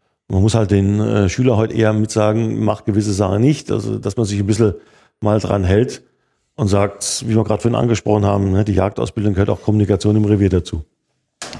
Also ich kann nur aus persönlicher Erfahrung sagen, in dem Moment, wo ich eine Waffe dabei habe, biete ich eine ganz besondere Angriffsfläche, weil Genau. jeder kann sich im Grunde über alles beschweren, berechtigt oder nicht berechtigt. Und mir ist es auch schon geschehen, dass es passiert ist und das hat mir dann halt dreieinhalb Seiten Stellungnahme abverlangt. Ähm, Und das ist eine Arbeit, die kann man sich durch gute Kommunikation zumindest weitgehend ersparen. Ne? Ja. Und das Jagdrecht ist ja auch so, wenn ich von einem Hochsitz, ja, darf ich meine, meine Waffe dabei haben. Hm. Also wie gesagt, es gibt Punkte beim Jagdrecht, die, wie gesagt, wir warten, was hier in, in NRW passiert, äh, die sehr starken äh, Anlass geben, sodass man uns dann noch fast Richtung Enteignung geht, dass wir gar nichts mehr machen dürfen. Das soll es nicht äh, Zweck sein. Aber auch damit wurden ja schon von den Jagdgegnern halt eben auch schon mal die Jagdausbildung angesprochen, ne? dass einfach die Jagdausbildung geändert werden soll in gewissen Themen, weil das halt einfach nicht einfließt. Ne? Und ich glaube, das ist der letzte Punkt, den wir dann da haben, ist auch dann noch Naturschutz und Land Waldbau, was dazukommt. Ja. Also, also der Ausbildungsthemen. Ähm, ich, ich behaupte mal, dass Waffen, also bei uns das Jagdrecht ist für den heutigen Schüler wichtig. Es sind auch interessante Themen drin, darf ich durch ein Revier, also der Jäger Notweg, was er dann von seiner Ausbildung auch kennt. Ne? Hm. Ich, äh, schon richtig. Ich meine, ich, wenn ich jetzt ein großes Grundstück hätte, würde ich auch nicht wollen, dass einer da bei mir durchläuft. Ne? Also, Ja, ja gut, ich verletze ja auch andere Rechte. Ja. Also, ich meine, Wildfolge ist ja auch so ein Ja, Thema. ja. Ne? Darf ich denn ins Nachsuchenvereinbarung in Bayern zum Ja. Beispiel. Ne? Ich meine, da muss man halt mit seinen Nachbarn halt auch vernünftige Regelungen finden und das ist ja auch gut, die Leute miteinander im Gespräch zu halten und dass sie sich horizontal ausbalancieren, ohne die Hilfe Dritter. Ja. ich, ich muss das auch so sehen, dass so eine Nachsuchenvereinbarung oder gerade die Wildfolge ist ja die unterste gesetzliche Anforderung, die man zumindest erfüllen müssen. Ja. Aber ich kann doch, ich kann doch eindeutig zu dir sagen, wenn du mein Reviernachbar wärst, also pass auf, wir machen das so und so. Hm. Du darfst bei mir und ich gehe geh zu dir rüber. Ne? Vereinbaren Ja. wir so, hängst du meine Wildkammer, deine Streckenliste, wie auch immer. Ich glaube, dass das einfach auch in der Kommunikation, nochmal, ich komme zurück, wie der Jagdschüler das in seiner Ausbildung erlebt hat. Hm. dass man, wenn man neuer vielleicht Revierpächter ist, sich vorstellt und nicht wie so ein Dampfhammer da reingeht. Wir haben ja oft das Problem, dass sehr viele, die aus den Städten nach außen pachten wollen, ja hingehen und sagen, ja, ich habe jetzt da eine größte ne, Firma in der Stadt, ich gehe da raus und schaff an. Die Zeit ist auch vorbei, wir sind keine Gutsherren. Ja. Und lass uns doch einfach auf normaler Ebene zwei Jagdpächter miteinander reden. Hm. Sehe ich jetzt kein Problem. Nee, nee, das ist äh, sicher. Und das soll auch Thema beim Jagdrecht sein. Das ist die unterste gesetzliche Vereinbarung. Dass man das nach oben ausbauen darf, kann doch jeder für sich selbst machen. Hm. Aber es geht nur, nicht, dass ich dem eine bitterböse E-Mail schreibe, sondern einfach sage, Mensch, pass mal auf, du bist jetzt mein Reviernachbar, lass uns mal heute Abend, ne, setzen wir uns ein bisschen zusammen, wie können wir das denn gestalten? ja. Hast du vielleicht mehr, du bist vielleicht mehr am Tag erreichbar wie ich, ich ne, bin tagsüber öfter unterwegs, kannst du mir am Wochenende vielleicht das übernehmen? Das kann, das soll doch normal sein in Mitteleuropa, dass man sich unterhalten kann. ja, sollte man von ausgehen. Ne? Und das wird auch im Jagdrecht gelegt, dass man sagt, wir haben hier rechtliche Einschränkungen und Beschränkungen, aber lass uns mal versuchen, auf eine vernünftige Ebene das zu machen. Mhm. Ja, ja, klar. Ja, ich sag mal, die, die Vielfalt in dem Bereich ist ja eine große. Also äh, interessanterweise, das kam hier in mancher Sendung auch schon hoch, reißt man ja ähm, diesen eigentlich zusammenhängenden Lebensraum in verschiedene Rechtsgebiete auseinander. Und ähm, das hat eine Historie, die ich noch nicht ganz durchleuchtet habe, aber ich, ich sag mal so, da, da drin hängen ja auch Wertesysteme. Also ich finde mittlerweile in dieser hochzivilisierten Welt ist eigentlich das allerhöchste Ziel die Erhaltung der Artenvielfalt. Und das ist so eins, wo, wo Jagd sicherlich eine Rolle spielt und wo dann zum Beispiel ja auch Prädatorenmanagement ähm, eine der Dinge ist, die anderen sehr bedrohten Arten letztendlich die Existenz erhalten. Und ähm, man kommt dann natürlich auch so in früher oder später, zumindest wenn man sich intensiver in der Jagd bewegt, auch in Kommunikation mit, mit anderen Naturschutzverbänden oder Naturschutzvertretern. Und ähm, ich, ich merke eigentlich auch, dass man manchmal von dem Wissen sehr gut profitieren kann, ähm, weil man es schlichtweg so in die eigenen Überlegungen und in die eigenen Hege- und Jagdmaßnahmen äh, gut mit einbinden kann, dieses Wissen. Jetzt vom Jagdrecht oder von dem, von generell von Naturschutz? Ja, vom Naturschutz. Also ich habe zum Beispiel mal einen Ornithologen kennengelernt und ähm, später zwei Enten mit verwurmten Brustmuskeln geschossen und äh, mit Foto hingemailt und zurück kam ein Link auf ein Mikrobenwiki, ähm, wo ich hinterher wusste, dass dieser Wurmbefall, der es am Ende war, halt einfach durch Verkotung übertragen wird. Und das ist wieder eine Konsequenz der übermäßigen Fütterung aus der Bevölkerung, die sich da an einer Stelle konzentriert. Und da kriegt man so diese Zyklen geschlossen, die sich halt einfach in dem Lebensraum ergeben. Und ähm, das war dann zum Beispiel eine Information, die ich in der Jagdschule einfach nicht bekommen habe. Wie auch vorhin schon gesagt, man lernt halt immer weiter. Und man muss über den Tellerrand gucken und man muss gucken, was die anderen tun. Die anderen sind auch klug. Ja, das ist, das ist halt, ich hatte das vorhin schon mal kurz angedeutet, so nach dem Motto, wir sind Jäger, wir sind Gutsherren und wir wissen alles. Nein, wir sind eben nicht. Ja. Ne? Auch wir äh, reduzieren ja die Jagdausbildung. Man muss ja nochmal äh, online eingeben oder muss man die Jagdzeitung aufschlagen. Mittlerweile, glaube ich, eine Woche, inklusive Falknerschein. Ich meine, das sind natürlich Sachen, das, äh, wenn das jetzt jemand äh, liest, der der Jagd kritisch gegenübersteht, sagt er, pass auf, ne, du musst dreieinhalb Jahre lernen, dass du einen Beruf hast und kannst in eine Woche so, so einen grünen Schein machen. Das kann nicht stimmen, richtig. Das Prozessdenken erfordert auch gerade bei der heutigen Gesellschaft eine lange Zeit. Ähm, das Prozessdenken entsteht ja eben, wenn er diese ganze Fachgebiete zusammenbringt. Hm. Und gerade bei dem Thema ähm, Natur, Kunde oder Land- und Waldbau, so wie die zwei Fächer bei uns heißen, ist es ja ganz extrem, ja, weil da schließt sich ja der Kreis. Da muss er wirklich zeigen, was er kann und da muss er das verstehen. Wir, wir diskutieren ja heute auch mit dem Forst und es gibt ja da die, die allerschlimmsten Argumentationen gegenüber dem Forst oder gegen der Jagd oder gegenüber den Naturschutzverbänden. Aber sag, bevor ich jetzt mit jemand streite, es gibt auch den Spruch der Indianer mit den Mokassins, zieh erstmal die Schuhe und geh mal mit dem eine Zeit lange. Ist auch bei mir so, ich muss mal verstehen, was die machen. Und wenn ich heute, ich will jetzt kein Plädoyer für oder gegen irgendwas halten, sondern ich sage immer den Schülern, gerade bei dem Thema, fangen wir an mit dem Landwaldbau. Im heutigen Betrieb ist eine Woche schon ein Geschäftsjahr. Ne? Wenn du heute in so ein Unternehmen Ja. kommst, ah, und diese Woche Revenue, Revenue, Revenue, total. Und ich sage, der Förster kommt irgendwo hin und der muss jetzt die Arbeit, hat er de facto als Ist-Zustand vor sich, die sein Vor Vor Vorgänger gemacht hat. Hm. Und seine Ideen jetzt, die wird er nie mehr erleben, auch wenn er 100 Jahre alt wird. ne? Und wenn er erst 30 Jahre alt wäre, weil das kriegt erst der Nächste mit, der die über und über eine Position hat. Was hat er denn überhaupt für Aufgaben? Was sind denn so die, die Zeiten, mit denen sich ein Förster begibt und was erwartet den?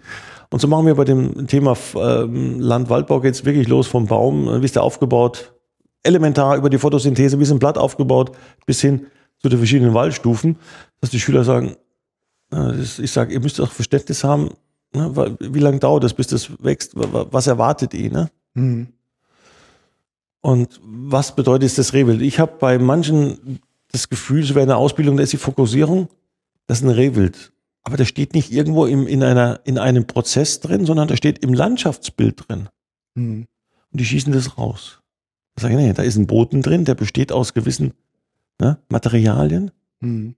Da sind Mineralien drin, wie auch immer, Bodenstoffe. Dann haben wir eine verschiedene Schicht oben drauf, ja, und dann kommt Humus was dazu, Strauch, Baum, alles die ganzen Begriffe drin. Und da drin ist unser Rehwild, das ist der Lebensraum. Ja. Aber ich sage, ich muss das, das, den Lebensraum verstehen. Ich muss das Biotop verstehen. Und deshalb greift es dann da das Thema auch rein, wo man sagt, das sind verschiedene äh, Biotope. Ich, und meine Aufgabe ist jetzt hier zu sehen, das Rehwild lebt da drin. Auch wir leben da drin. Und was hat diese Veränderung zur Folge? Warum ist, wird aus einem Kulturfolger ein Kulturflüchter? Warum wird aus einem Flüchter plötzlich ein Folger? Warum kann das werden? Ne? Ja. Warum muss ich jetzt in dem Bestand eben diese Prädatoren bejagen? Warum nicht? Und warum reagiert der Förster so? Warum reagiert der Landwirt so? Hm. Und das ist die Aufgabe der Skripte und die sind auch de facto, auch seitenmäßig jetzt gerade an dem Beispiel zu bleiben, nicht ganz unwesentlich, nehmen auch einen sehr hohen äh, Zeitaufwand an sich, weil ich finde, das ist unsere Umgebung. Wir jagen in der Natur und wir sind eben von Wäldern umgeben. Hm. Und ich muss das verstehen. Wenn ihr seht, dass mancher Jäger hingeht und den Hochsitz am Baum festnagelt, muss ich sagen, der hat gar nichts verstanden. Ne? Und wenn ich sehe, dass der, ähm, was weiß ich jetzt, ich will es äh, wie müssen wir irgendwas jetzt her zitieren, äh, draußen am Acker sagt, ich, typisches Beispiel, ein neues Auto bekommen, ne? da liegt die Sau drin, ich äh, fahre nicht im kürzesten Weg, weil das mir der Landwirt ermöglicht hat, sondern fahre rum, weil ich meinen neuen Mercedes, äh, mein neues Auto ausprobieren will und mache dem halt was kaputt, dann mache ich dem, dem seine Ernte kaputt. Ja. Das ist de facto so, wie wenn der rumfährt mit dem Traktor und überfährt mir 25 Rehstücke. Das ist, ähm, also muss ich auch sagen, dieser Gedanke, den äh, nochmal Danke ins Wittgensteiner Land, habe ich jetzt, glaube ich, richtig gesagt. Ich habe nämlich mal Sauerland, Siegeland und Wittgensteiner Land ist was Kompliziertes für mich, aber auf jeden Fall Danke an Michael Sommer. Mit dem habe ich die, den Jagdfunk 13 gemacht. Der hat auch mal gesagt, ich muss als Jäger halt auch schauen, dass ich mit den Interessen des Grundeigentümers übereinstimme. Das ist ja auch, wenn ich einen Pachtvertrag unterzeichne, binde ich mich ja lange an jemand anderen, der auf dem gleichen Stück Land halt eben auch seine Interessen realisieren will und ich muss mit dem eine Abstimmung hinbekommen. Und das ist ja mit dem Landwirt so in Sachen Wildschaden und dass man halt guckt, wie der dann zum Beispiel, pflügt der die Rüben unter oder grubbert der nur oben drüber. Das hat in Bezug auf Wildschäden eine enorme Auswirkung zum Beispiel. Ich muss ne? aber wissen, was ein Grupper ist. Ne? Ja, dann geht's schon los. Und das weiß ich halt nicht, wenn ich in der Kölner Innenstadt zivilisiert bin. Eben. Und daher ist es auch wieder das Thema der Ausbildung zu sagen, und das muss auch wertfrei erfolgen. Jungs, pass auf, wir sind im Kurs ähm, und wir werden uns jetzt dem Thema nähern. Und zwar aus Sicht eines Landwirts und oder aus Sicht eines Waldbauerns. Ja. Um sagen, ich, ich kann doch, ich muss da reinschlüpfen. Und das geht ja auch wieder in dieser Prägungsphase des Jungjägers ja nur dann. Weil sobald er rauskommt, das ist immer genau das Problem. Der kommt irgendwo raus und kommt zu einem, der hat es einen Hass gegen alle. Und der Jungjäger ist jetzt noch in dieser Prägungsphase, kommt zwar aus der Jagdschule raus und jetzt kriegt er diese negative Stimmung mit. Und das wird er so schnell verinnerlicht haben, dass der nie das offene Wort mit den, ja, eben, mit den Grundeigentümern findet. Und das muss man halt auch in der, in der Phase, wo man sagt, ähm, wir haben also von, von Begehungen im, im, im Wald, wo wir uns verschiedene Wälder anschauen, von Auwälder angefangen, bis hin wirklich zu Monokulturen, äh, raus mit, wir haben Förster dabei, wo wir sagen, jetzt erzählen wir mal deinen Wald, Waldbau, was ist das, was ist, steckt da dahinter? Und nochmal, der hat gesagt, und die Förster sagen auch vor, warum wir diese Wälder haben, das war halt vor 100 Jahren Stand der Dinge der Wissenschaft. Ja. Heute sind wir wieder weiter aus Sicht des Försters. Der, der, beim Landwirt sagt, gut, heute haben wir Biogasanlagen, wir wollen das so. Ja, wir werden sehen, wo wir da hinführen. Das wird zu einer Verarmung führen. Da muss man auch wissen jetzt, wenn ich mit den Reden, mit den Schülern sage, natürlich haben wir eine Verdichtung der Monokultur dicht über dem Boden drüber. Mhm. Und die Gülle draufdecken und abdecken und sagen, das hat natürlich auch Nachteile für uns. Mhm. Wir diskutieren hier über Schussschneisen, wo wir sagen können, lasst uns doch bitte vier Meter, fünf Meter Rand am Waldrand, damit wir da wieder Ja. äh, schießen können. Das alles ist für ihn in dem Skripten drin. Mhm. Und ich finde, dass das auch einen hohen Stellenwert haben muss in der Ausbildung. Nochmal, wir dürfen nicht unser Wild losgelöst von allem irgendwo stehen sehen. Mhm. Ich habe das manchmal wie so eine, Ah, ich rede sehr viel gerne in Bildern, wie wenn du sagst, du hast ein Bild und du holst den Rehbock vor die Landschaft, aus dem Gemälde raus und sagst, hier schieße ich meinen Rehbock. Nein, der ist da drin. Mhm. Na, und wenn der zu wenig Wildbrettgewicht hat, dann vielleicht lebt er auch in einer Zone, wo er nichts essen kann. Aber jetzt kommt mein, und jetzt kommt das Prozessdenken. Vielleicht hat er ja in der Jagdschule gelernt, vielleicht lege ich einen Wildacker an. Geh zum Bauern und sag, Mensch, pass mal auf, da hinten bist doch du nie beim Acker, ne? Nein, nein. Darf ich? Ich würde gerne, ne? Schickst mal deinen Junior vorbei. Der macht das für mich. Ja. Kommunikation. Mhm. Da muss aber wissen, was der Wildacker für Vorteile hat, ne? Naturschutz. Es ist wahnsinnig komplex. Es ist, und das, ja, also mich fasziniert's ja auch, ne? Deshalb mache ich ja hier den, den Käse, den ich hier tue. Ähm, es ist einfach, also ich habe mal so ein Erlebnis. Ich habe ähm, einer der Reviere, wo ich äh, seit Jahren gern gesehener Jagdgast bin, also deshalb darf ich, glaube ich, wiederkommen, deshalb sage ich gern gesehen. Ähm, der ist ehrenamtlicher Wildschadengutachter. Und ich durfte bei so einer Begehung mal mit, da ging es um einen Kaninchenschaden. Und dieses Erlebnis, ein Vertreter der Behörde, dieser ehrenamtliche Wildschadengutachter, der Jäger als eine Partei und der Landwirt als andere Partei, wie die auf ihrem Acker stehen, mit unterschiedlicher Perspektive auf den gleichen Schaden gucken, wie die darüber gehen, wie in aller Seelenrude jeder Quadratmeter äh, bewertet wird, im gegenseitigen Abnicken versucht, eine Übereinstimmung hergestellt wird, um am Ende alles zusammenzuzählen und ähm, ja, ich sag mal, über einen Mediationsprozess letztendlich eine, eine Einigung hinzukriegen. Die, die sind, die stecken wirklich mit ihren Wurzeln im Boden, mit ihren Füßen sind die da eingewachsen quasi. Das ist wirklich ein beeindruckendes Erlebnis, sowas mal mitzukriegen. Ja, das ist doch klar, es ist doch sein Grund, mit dem er seine Lebensgrundlage verdient. Ja. Und- Und, es ist aber auch des Jägers Portemonnaie, der dafür haftbar ist. Und das ist natürlich, das sind widerstrebende Interessen Ja. und der eine sagt dies und der andere das. Und ich sag mal, äh, wenn die nicht über, im Dialog bleiben, über die Länge der Pachtzeit, haben sie doch beide verloren. Und, Ja. und das ist wirklich eine, eine, ein schönes Erleben. Also für mich war das sehr beeindruckend. Es ist aber auch so, und das ist jetzt, ich mache auch da wieder A, natürlich der Jagdausbildung ein, ein, äh, ein, ein Vorwurf, wenn ich äh, ihm, dem oder der Jagdschülerin bloß klar mache, ah, Rothirsch, ne, super, Gams, ne? Hm. und sie nur auf zwei, drei Wildarten konditioniere. Wenn ich sie aber nicht auch für die Bedürfnisse anderer, eben für die Natur nutze, das heißt Kommunikation, ich gehe mit der Waffe durch den Wald und auch das Verständnis aufzeige, eben, wir haben einen Landwirt, der lebt von seinem Land, sonst würde er ja Stadtwirt heißen und nicht Landwirt. Hm. Und wir haben auch vielleicht einen Waldbesitzer. Ja. Nochmals, dazu muss ich aber auch äh, sagen, wenn ich da draußen in dem Revier bin, und dann muss ich auch jagen wollen. Nochmals, es nützt nichts, wenn ich in der Stadt wohne und mir 100 Kilometer weiter ein Revier pachte und das nur so als Just for Fun sehe. Dann sind wir, das kann nicht sein. Hm. Ja, das ist eben, also deshalb, ich nenne es ja ein kostenpflichtiges Ehrenamt. Ne? Das ist, Ja, aber, aber wenn, wenn ich dann mit dem Bauern draußen bin und weiß auch zum Beispiel, und das kommt ja aus dem Naturschutz raus, wenn der die Maat hat, wenn der sagt, ich mähe jetzt, ja, Hm. dann muss ich aber das auch wissen, warum mäht der. Es ist ja heute schon so, wenn ich sage, was- ist denn der erste, zweite Schnitt, was wird denn da gemacht? Das wissen die ja nicht mehr, das haben noch die Landbevölkerung gewusst oder wir als Kinder, weil wir dann draußen waren, weil der Geruch des Heus so gut war. Hm, hm. Na, heute hat man ja den Duft im Bad. Also ich kann mir heute die Natur über verschiedenste Düfte, was ja alles gibt, reinholen. Nochmal, ich bin auch verpflichtet als Jäger dann zu sagen, auch gerade in der, wenn ich Jungjäger bin, mich dafür auseinanderzusetzen. Es ist ein gemeinsames Vorgehen. Hm. Wenn der, Jäger, wenn der Landwirt hingeht und betoniert seine Fläche, habe ich kein Wild draufstehen. Ne? Hm. Also es es soll kein Plädoyer sein, aber nochmal, der Jagdschüler muss das verstehen. Und das sind diese zwei Skripte bei uns jetzt, Wald, Landbau, Naturschutz, eben wichtig zu sagen, wir schlüpfen mal kurzfristig in Position eines derer. Hm. Ja? Und da weiß ich auch, dass die Prädatoren bejagt werden muss. Natürlich sitze ich nachts lieber zu Hause. Dann kommt das andere Thema. Dann muss man den äh, äh, Schülern sagen, dann nutzt ihr die Jagdzeit mit der Fang- und Fallenjagd. Hm. Na? Ja. Ja, ja, das muss ja täglich Leben, Fangen, Fallen zweimal kontrolliert werden.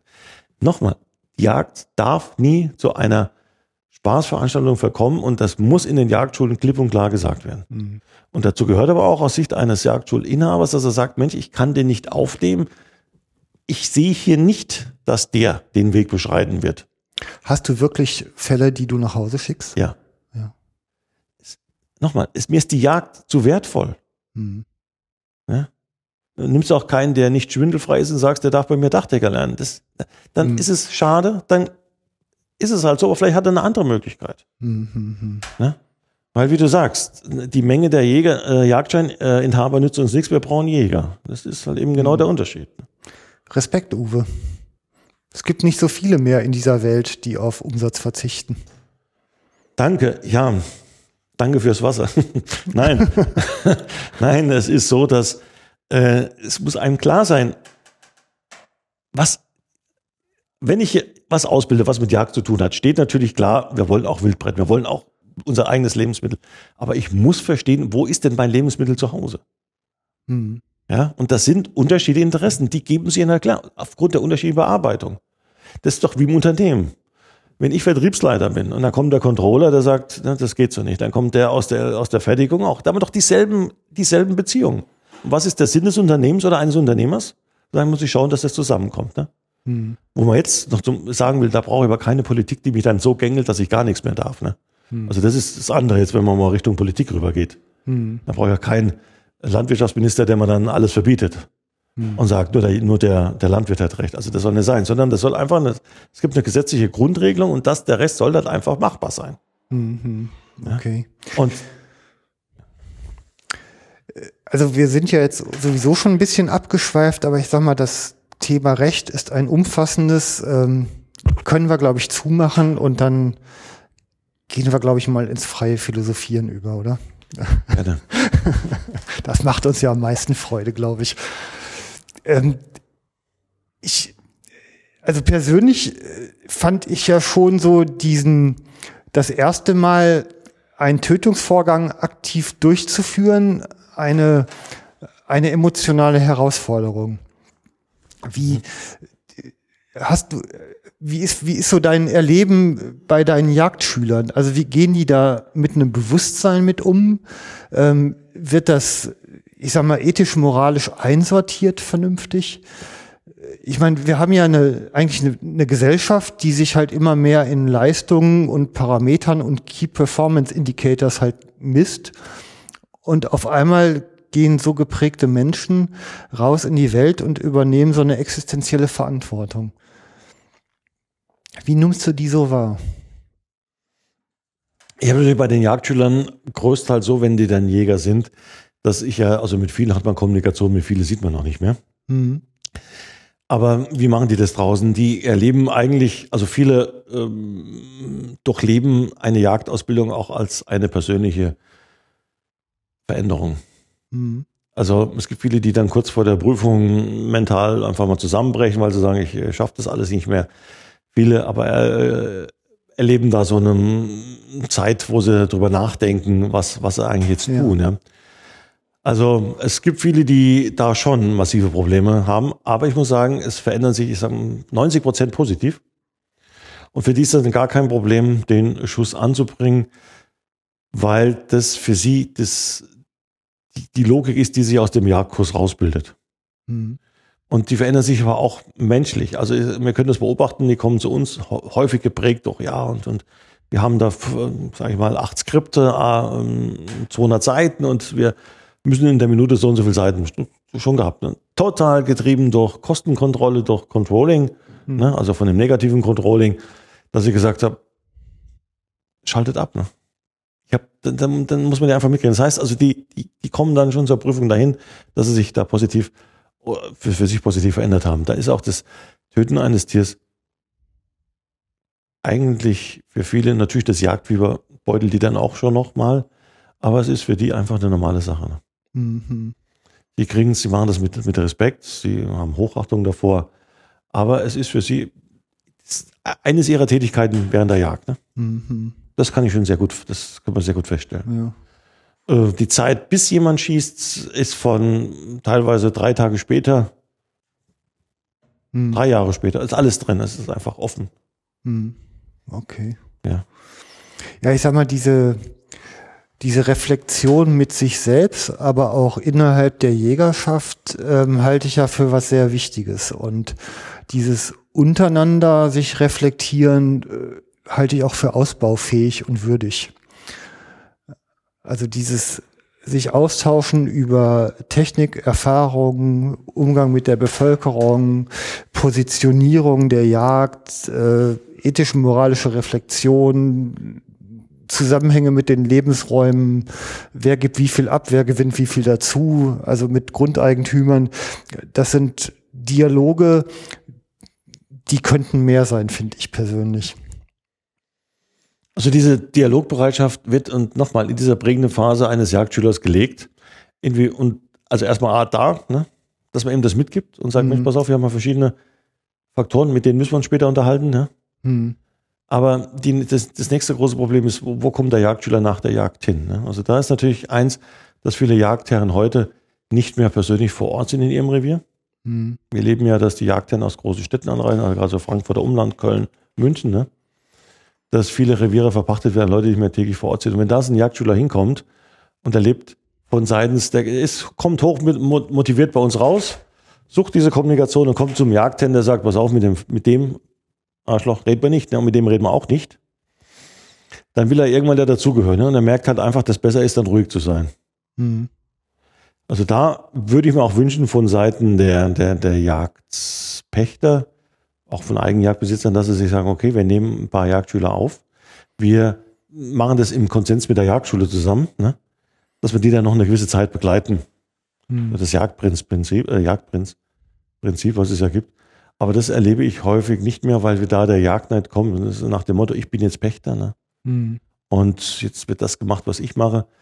Also ich sehe das so, die, äh, wir haben die Bereitschaft bei den Jungjägern, Hm. Aber da ist es das Glück, wo kommt er hin und wen trifft er da? Ja, also es ist sicherlich ein bisschen Zufall, aber ich glaube ja auch, das ist auch eine Frage, wie man sich drum kümmert. Also äh, ich sag mal, meine Geschichte war so, ich bin über einen Hund zur Jagd gekommen, also ähm, war ein ein Graf im Münsterland, der hat eine Schwester meines Hundes, da war ich, bevor ich zur Jägerprüfung bin, halt ein paar Mal zur Treibjagd eingeladen und habe da natürlich Atmosphäre schnuppern können. Ähm, habe danach die Brauchbarkeitsprüfung mit dem Hund gehabt, nach meiner Jägerprüfung und bin von da direkt halt ans Hornblasen weitergegangen. So, dann bin ich natürlich im Dialog mit den Leuten und ich jag halt heute also meine Stammreviere sind Reviere, die halt, ich sag mal, von äh, Handwerkern gepachtet sind. Also mi- Mittelstand, normale, ganz normale Leute, die einfach darauf angewiesen sind, auch eine, eine Schar an äh, Begehungsscheininhabern oder Jagdgästen dabei zu haben, um halt einfach die Revierarbeiten erledigt zu bekommen. Also ich bin mir dann auch nicht zu schade, mal ein paar Kilometer Elektrozaun um den Weizen zu ziehen. Äh, und dafür kriechen wir halt ähm, im Winter halt mal gemeinsam durch die Büsche. Ja, das, das ist so ein Geben und Nehmen auf einer, äh, ich sag mal, finanziell sehr flachen Ebene. Das, das ist nichts mit Edel und Luxus und dicke Trophäe. Darum geht's überhaupt nicht. Das ist halt eben auch da, wo er hinkommt, ne? Und äh, Ja. die Gegend. Das ist, das ist eben, das ist ja das Problem, ne? Und ähm, wenn der jetzt irgendwo hinkommt, wo er das erlebt, ist es ja schön. Ne? Aber die Frage ist, wo hat er die erste Gelegenheit? Ne? Und das hängt halt damit zusammen, kommen dann gewisse Gebiete, wo er vielleicht bloß einen Begehungsschein bekommt, ähm, wo es dann wirklich bloß ums, ums absolute Reduzieren geht, dann wird er halt eben in dieser, wie beim Jagdhund, in dieser Phase geprägt werden und das nimmt er halt mit. Also so, und jetzt kommt ja die Materialschlacht, kommt ja so ein, in ein Revier, wo, er, ja, wo man halt ganz lässig aufeinander zugeht. Aber wenn man dann schon anfängt, dass er dann Masken braucht, damit das Rehwild nicht sieht, wo er dann sich komplett verkleiden muss, ne? Weil das Revier so stark bejagt wurde, wo es nur um den Abschuss, Abschuss, Abschuss geht, dann sehe ich da schon eine, eine Verrohung und der wird halt eben nicht dieses Jagderlebnis haben, wie du das geschildert hast. Ne? Hm. Da wären halt eben auch die Jagdeigentümer Ja. schlicht und einfach gefordert. Weil da geht's außerhalb der Jagdschule, da haben wir keinen Einfluss mehr drauf. Ne? Wie gesagt, viele dann ihre eigenen Wege gehen wollen. Ne? Okay. Ähm, wenn ich jetzt richtig verstanden habe, bist du ja im Stadtgebiet München als Jäger auch Ja. unterwegs. Ähm, Ja. Was, was hast du da so für Erlebnisse? Ich meine, das ist ja auch eine ganz besondere Art der Jagdausübung in so einer Metropole. Ne? Also das ist, äh, hier geht's um die, die Jagd im befriedeten Bezirk. Hier geht's überwiegend um Raubwild. Ja. Und natürlich auch, wenn Schalenwild kommt. Und ähm, es ist eine Aufgabe, die mit sehr vielen Freiheiten versehen ist. Im Stadtgebiet und im Landkreis München. Aber du, weißt, jede Freiheit hat auch sehr viele Verpflichtungen. Hm. Meistens strafrechtlicher Natur. Okay. Also mit sich nach sich. So. Wie ist mein Ansehen als Stadtjäger? Ich muss eins sagen, als Stadtjäger, ich komme zu Leuten, das sind ja überwiegend Naturschützer, erst mal sagen, wir wollen, also wir schützen die Tiere. Ich sage, ich schütze sie auch. Äh, Ich quäle ja keine Tiere.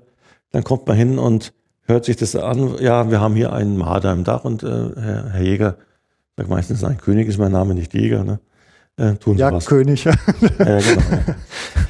und, und dann kriege ich dann so zu hören, ja, da oben das Mistvieh macht und hauen sie den weg und töten. Sage ich, aha, haben Sie das gerade gesagt, ne? Ja, der macht da oben Schaden. Ich erlebe, dass die, äh, dass ich als Jäger im Stadtgebiet nur mit Wissen überzeugen kann. Ja.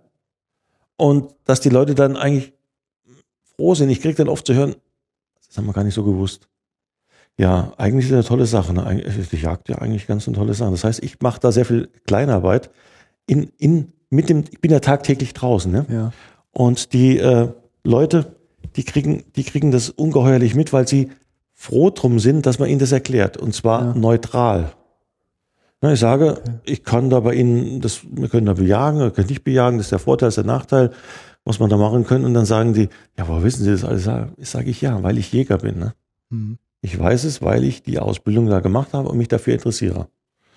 Das Ansehen dann ist schon hoch. Mhm. Also, wenn es darum geht, dass man denen auch die Wildkrankheiten erklärt, was passiert, Kindergarten in der Nähe, was kann passieren, bitte nicht immer mit dem Thema Tollwut kommen, weil das hat sich dann mittlerweile auch schon ausgeleiert, sondern äh, Fuchsband, Wurm, Rohräder, wie entsteht sowas, was ist der Gefahrenpunkt, was kann man tun? Und es kommen Mhm. genau diese Punkte, ne? Was man angesprochen Es kommen diese Skripte in den Kopf wieder Ja. und da, da kann ich mit Wissen punkten. Mhm. Da brauche ich keine großen Veranstaltungen machen mit 5000 Leuten. Da muss ich nicht, äh, was weiß ich, am, am Trachtenumzug mitzulaufen, am Oktoberfest, sondern ich kann, nochmal, ich kann immer nur einen Menschen überzeugen. Ich kann nicht die Welt verändern. Mhm. Das war am Anfang ja unseres Gespräch eben in diesen Jagdorden. Unser Ziel ist ja, durch unser Tun den Nächsten zu überzeugen, nicht die Welt. Mhm. Ja, und, und das ist nun mal so. Und der Nächste ist in dem Fall bei mir der Stadtmensch, der bestimmt ja auch in seinem Wahlverhalten was anderes wählt, der auch äh, Bio einkauft, der Naturschutz betreibt, alles Mögliche. Dann muss man sagen, ja, aber seht es mal als Bild, als Lebensraum. Mhm. Jetzt kommt's wieder, ne? Was ich gesagt habe, Ja. Wald, Landbau, Naturschutz, da ist das Biotop halt verändert. Mhm. Ja. Draußen weiß er, wenn er der Made ist und hockt was am Baum, es kann sein, dass der mich packt, ne? Mhm. Und bei uns weiß er, es passiert ihm nichts. Mhm. Ich muss den Leuten das einfach so erklären. Und das ist, was ich hier anderes mache, ist ja nichts anderes wie die Jagd in ihrer Komplexheit im befriedeten Bezirk. Ja. Aber unter den wachsamen und strengen Augen der Naturschützer. Mhm. Ja, also ich war bei einem Kunden, der wirklich einen sehr, sehr bösen Ruf hat als Naturschützer und da habe ich die Fangjagd gemacht. Der, der hat für mich auch die Fallen kontrolliert, weil er die Notwendigkeit eingesehen hat. In dem Moment hier eine Falle aufzustellen. Mhm.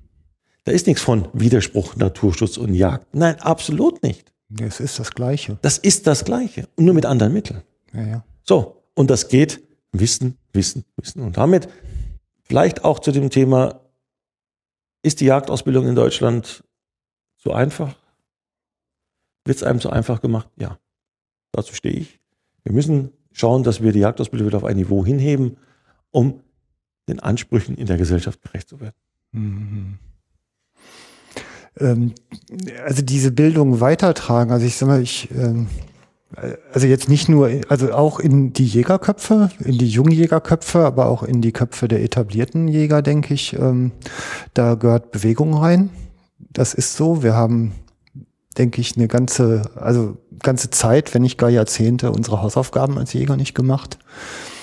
Ich erlebe das, also konkret jetzt hier Nordrhein-Westfalen, die Arbeitsgruppe, die da Gesetzentwurf erarbeitet. Das erste, was da getan wird, ist Geheimhaltung vereinbaren und ich verstehe es nicht.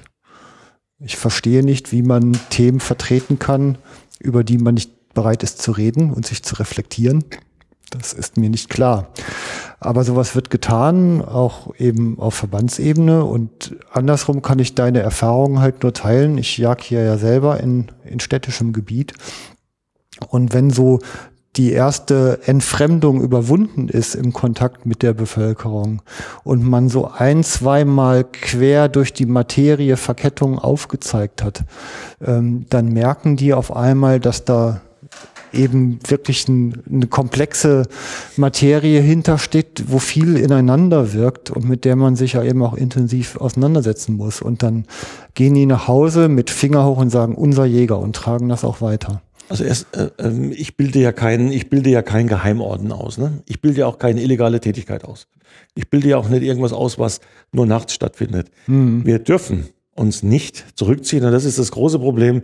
Wir haben die, wir haben es geschafft, die Jagd in eine Ecke zu stellen als ähm, geheimnisvoll, blutrünstig, ne? aggressiv, waffentragend und nicht wissen, was man tut. Wir haben es geschafft, die Jagd dahin zu bringen, dass keiner uns mehr kennt.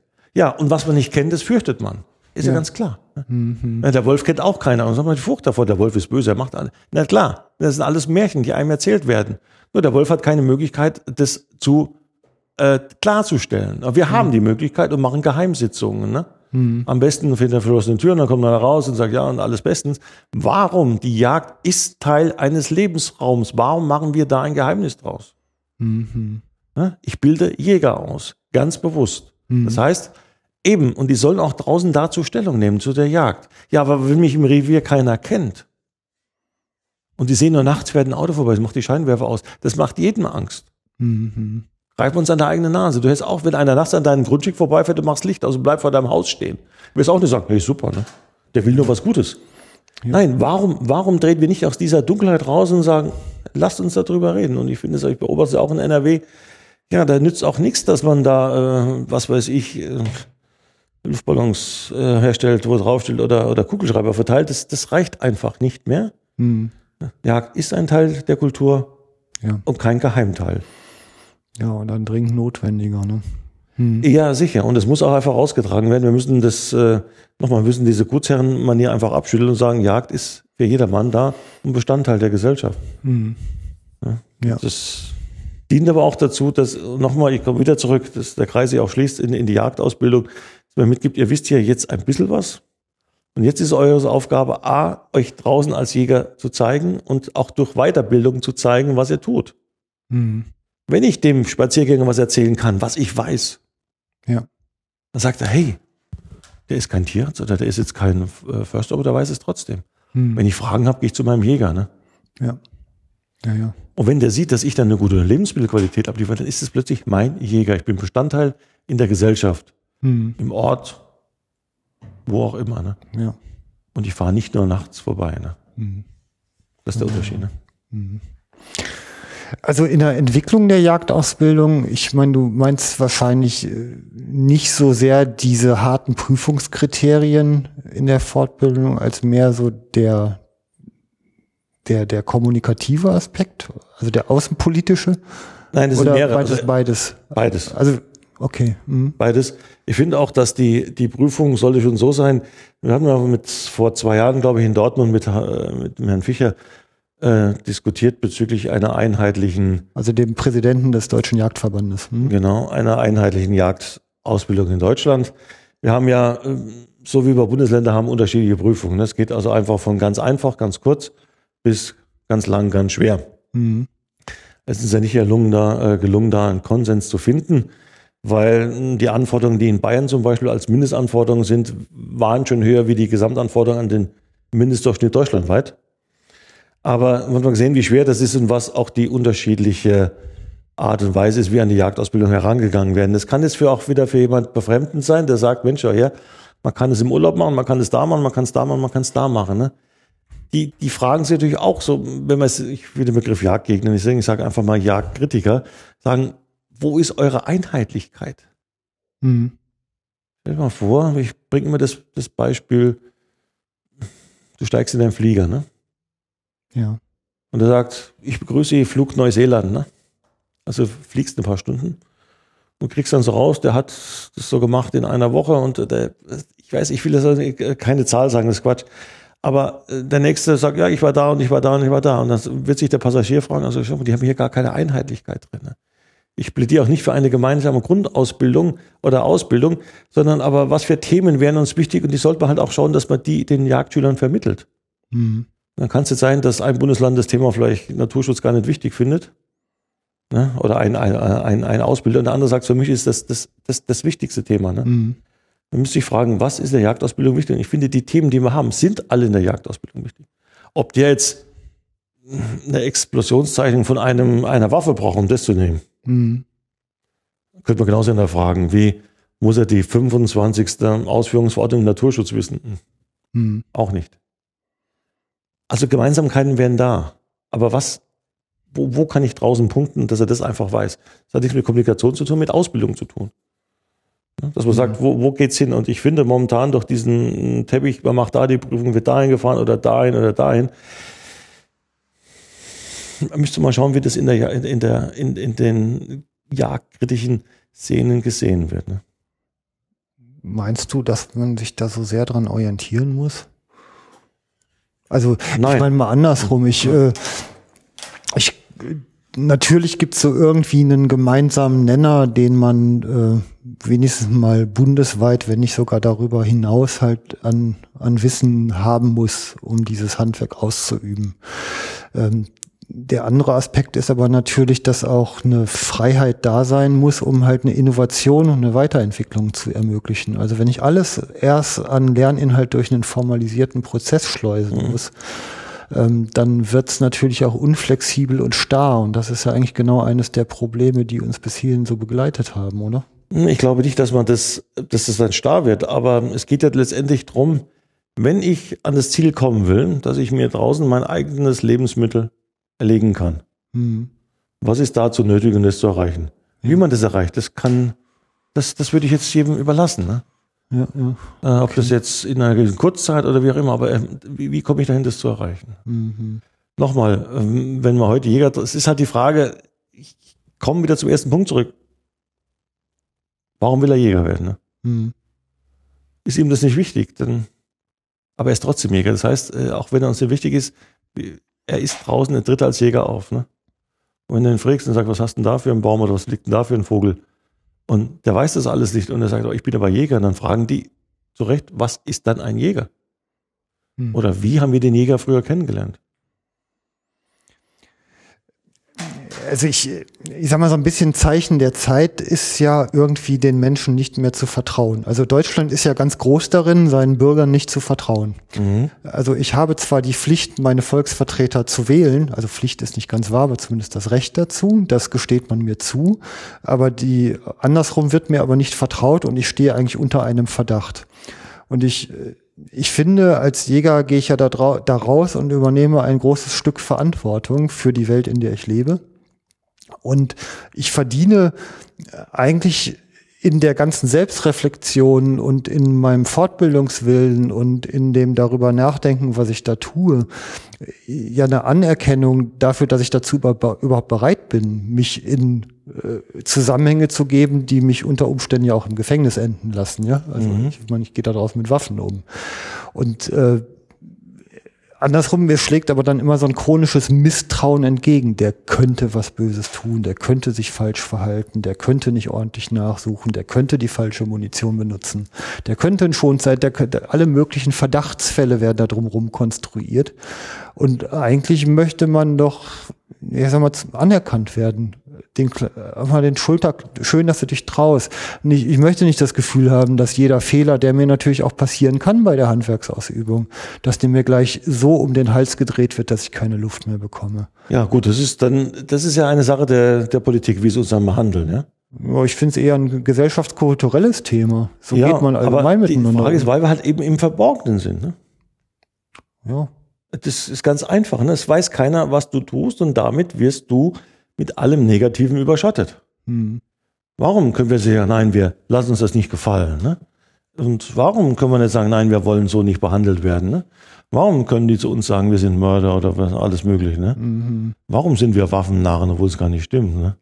Und warum? Aber das, weil, weil nie eine Reaktion rauskam und man gesagt hat, ähm, nein, wir lassen uns den Punkt hier nicht gefallen. Mhm. Du sagst. Und die Gesellschaft hat damit natürlich ein Problem, weil wir nicht greifbar sind. Mhm. Wo wird bei uns die Gesellschaft involviert? Wo?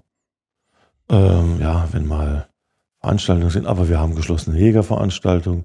Es gibt ja teilweise Jägerveranstaltungen, wie du erwähnt hast, wo nochmal geschlossen sind, in sich geschlossen, mhm. wo keine Bevölkerung reinkam. Vor kurzem ein Post in Facebook gesehen, im Bundesjägertag.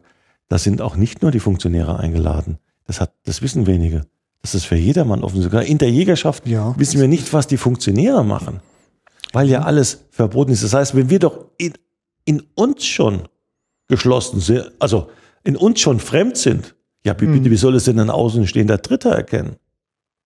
Und das ist mhm. das Problem. Die wissen nicht, was hinter den Türen passiert. Ja. Die sehen große Autos, viele Hunde. Die sehen, die dürfen die Hunde frei laufen lassen. Meiner muss angeleint sein. Die sehen immer noch das Negative. Mhm. Warum können wir nicht einfach auftreten als der, wie wir sind? Ja. Und das sage ich nochmal, wir sind nichts Besonderes. Wir haben uns einer langen Zeit einer schwierigen Prüfung, zumindest in Bayern, unterzogen.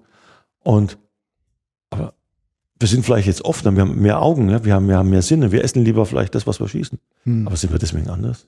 Hm. Ich bilde ja nichts Besonderes, ich bilde ja nur Jäger aus. Hm. Und das sollte einem klar werden. Und ich glaube, der Respekt kommt, wenn wir es wieder schaffen, so aufzutreten und keine Geheimniskrämerei um unser Tun.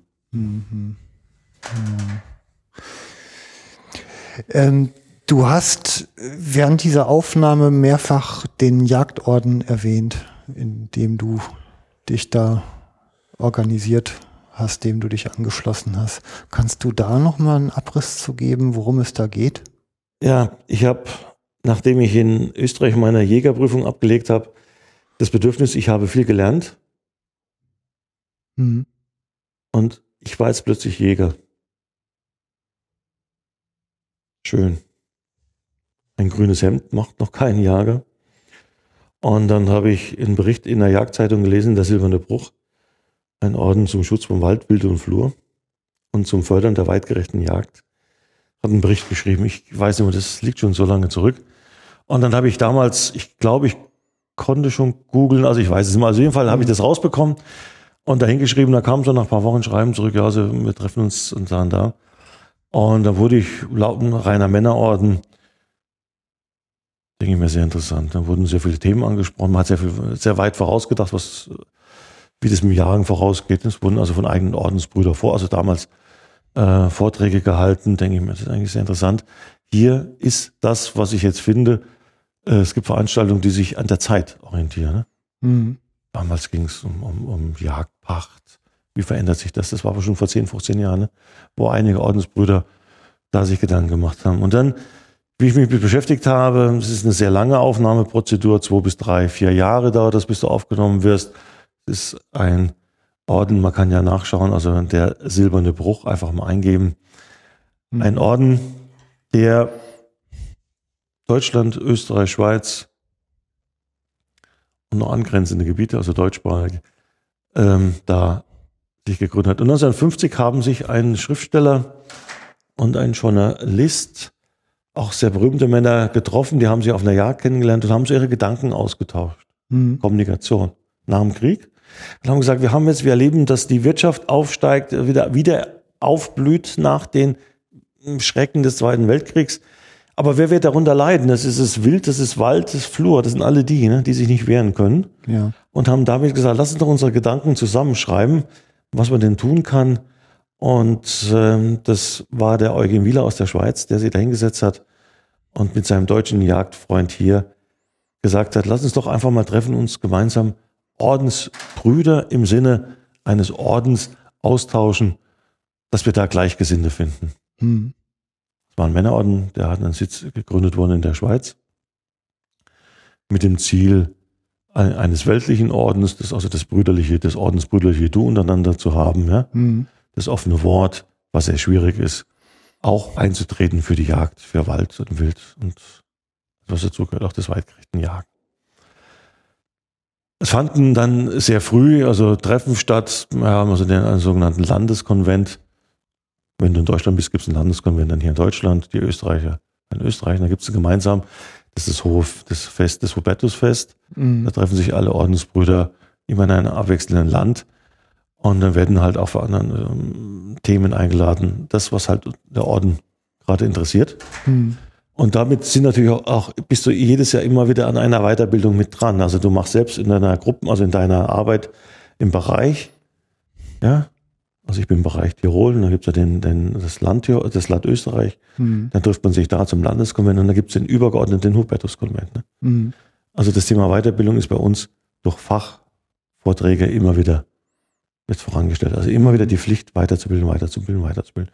Und unser Tun letztendlich auch immer wieder zu zeigen, äh, den Schutz von Wald, Wild und Flur und das weitgerechte Jagen. Mhm.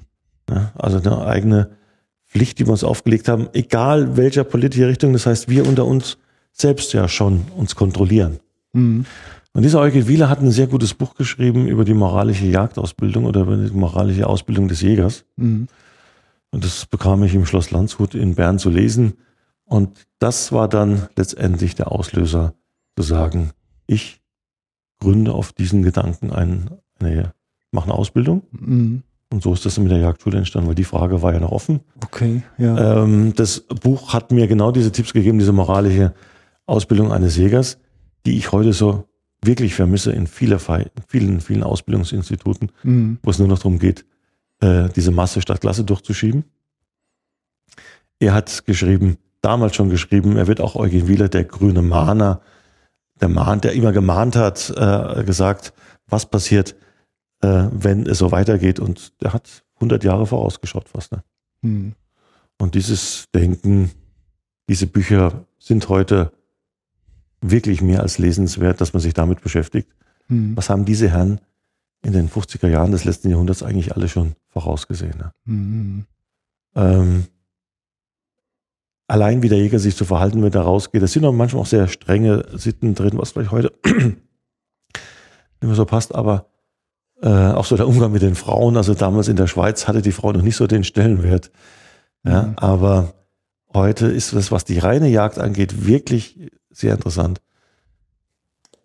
Wir haben alle Punkte angesprochen, ne? weil alle Punkte sind genau in der Jagdausbildung eingeflossen. Mhm. Wie verhalte ich mich auf der Jagd, wenn ich keine Ruhe habe? Gehe ich auf, gehe ich auf die Jagd? Ja, und, und, und, und, und. Ne? Mhm. Wie trete ich auf als Jäger? Das haben die alles vorhergesehen, was passiert. Ne? Und auch das Thema Ausbildung, ganz, ganz wichtig. Ein Satz, den ich jetzt in den persönlichen Aufzeichnungen, die leider nie erschienen sind, gelesen habe. Jagdausbildung heißt ein Lernen über die Zeit. Mhm. Ja. Damit ist das Thema zur Kurzausbildung eigentlich schon gesagt. Mhm. Es geht nur über die Zeit und das war für mich eigentlich klar. Ja, das kann, Mhm. nur so kann Jagdausbildung überstehen. Schöner Abschluss. Vielen Dank. Uwe, gibt es denn noch irgendwas ganz Wichtiges, was du in dieser Sendung noch, noch auf der Leber hast und darunter muss? Hast du denn noch was Wichtiges, was mich fragen möchtest? Ich antworte auf jede Frage. Ähm, Fragen nicht, aber sagen möchte ich schon noch was dazu. Gerne. Ähm, also erstmal nochmal ganz herzlichen Dank, weil es ehrt mich auch und meine Arbeit hier, dass du echt diesen weiten Weg hierhin nach Köln, von München nach Köln auf dich genommen hast. Und ähm, ich meine, manchmal weint man ja, wenn man sich so in dieser lodengrünen Szene bewegt, aber wenn ich so auf Menschen wie dich treffe, die so mit Herz und Leidenschaft und Reflexion unterwegs sind, das macht Hoffnung, dass es weitergeht und ähm, ich finde diese Menschen ja auch immer wieder. Und ich versuche die ja auch hier äh, auf eine Plattform zu hieven, damit die Botschaften sich, sich auch verbreiten. Und das macht viel Freude und dafür danke ich dir echt ganz herzlich. Ich sage danke, ich komme immer wieder gerne nach Köln. Ich hoffe, es war es nicht das letzte Mal, dass ich hier war. Ähm, ja, du hast es alles zusammengefasst. Ich fasse noch einmal zusammen. Ich habe nichts mehr auf der Leber, aber ich sage ganz einfach, wir müssen uns alle, die in der Ausbildung tätig sind, ganz klar werden, was wir wollen. Wir prägen die Jäger der Zukunft. Wollen wir Umsatz, dann ist die Jagdausbildung, glaube ich, das falsche Unternehmertum. Hm. Wir müssen heute uns immer klarer werden, wo kommen wir hin. Ich danke dir, dass ich das vortragen durfte über die Länge der Zeit. Ich danke dir, dass das auch veröffentlicht wird.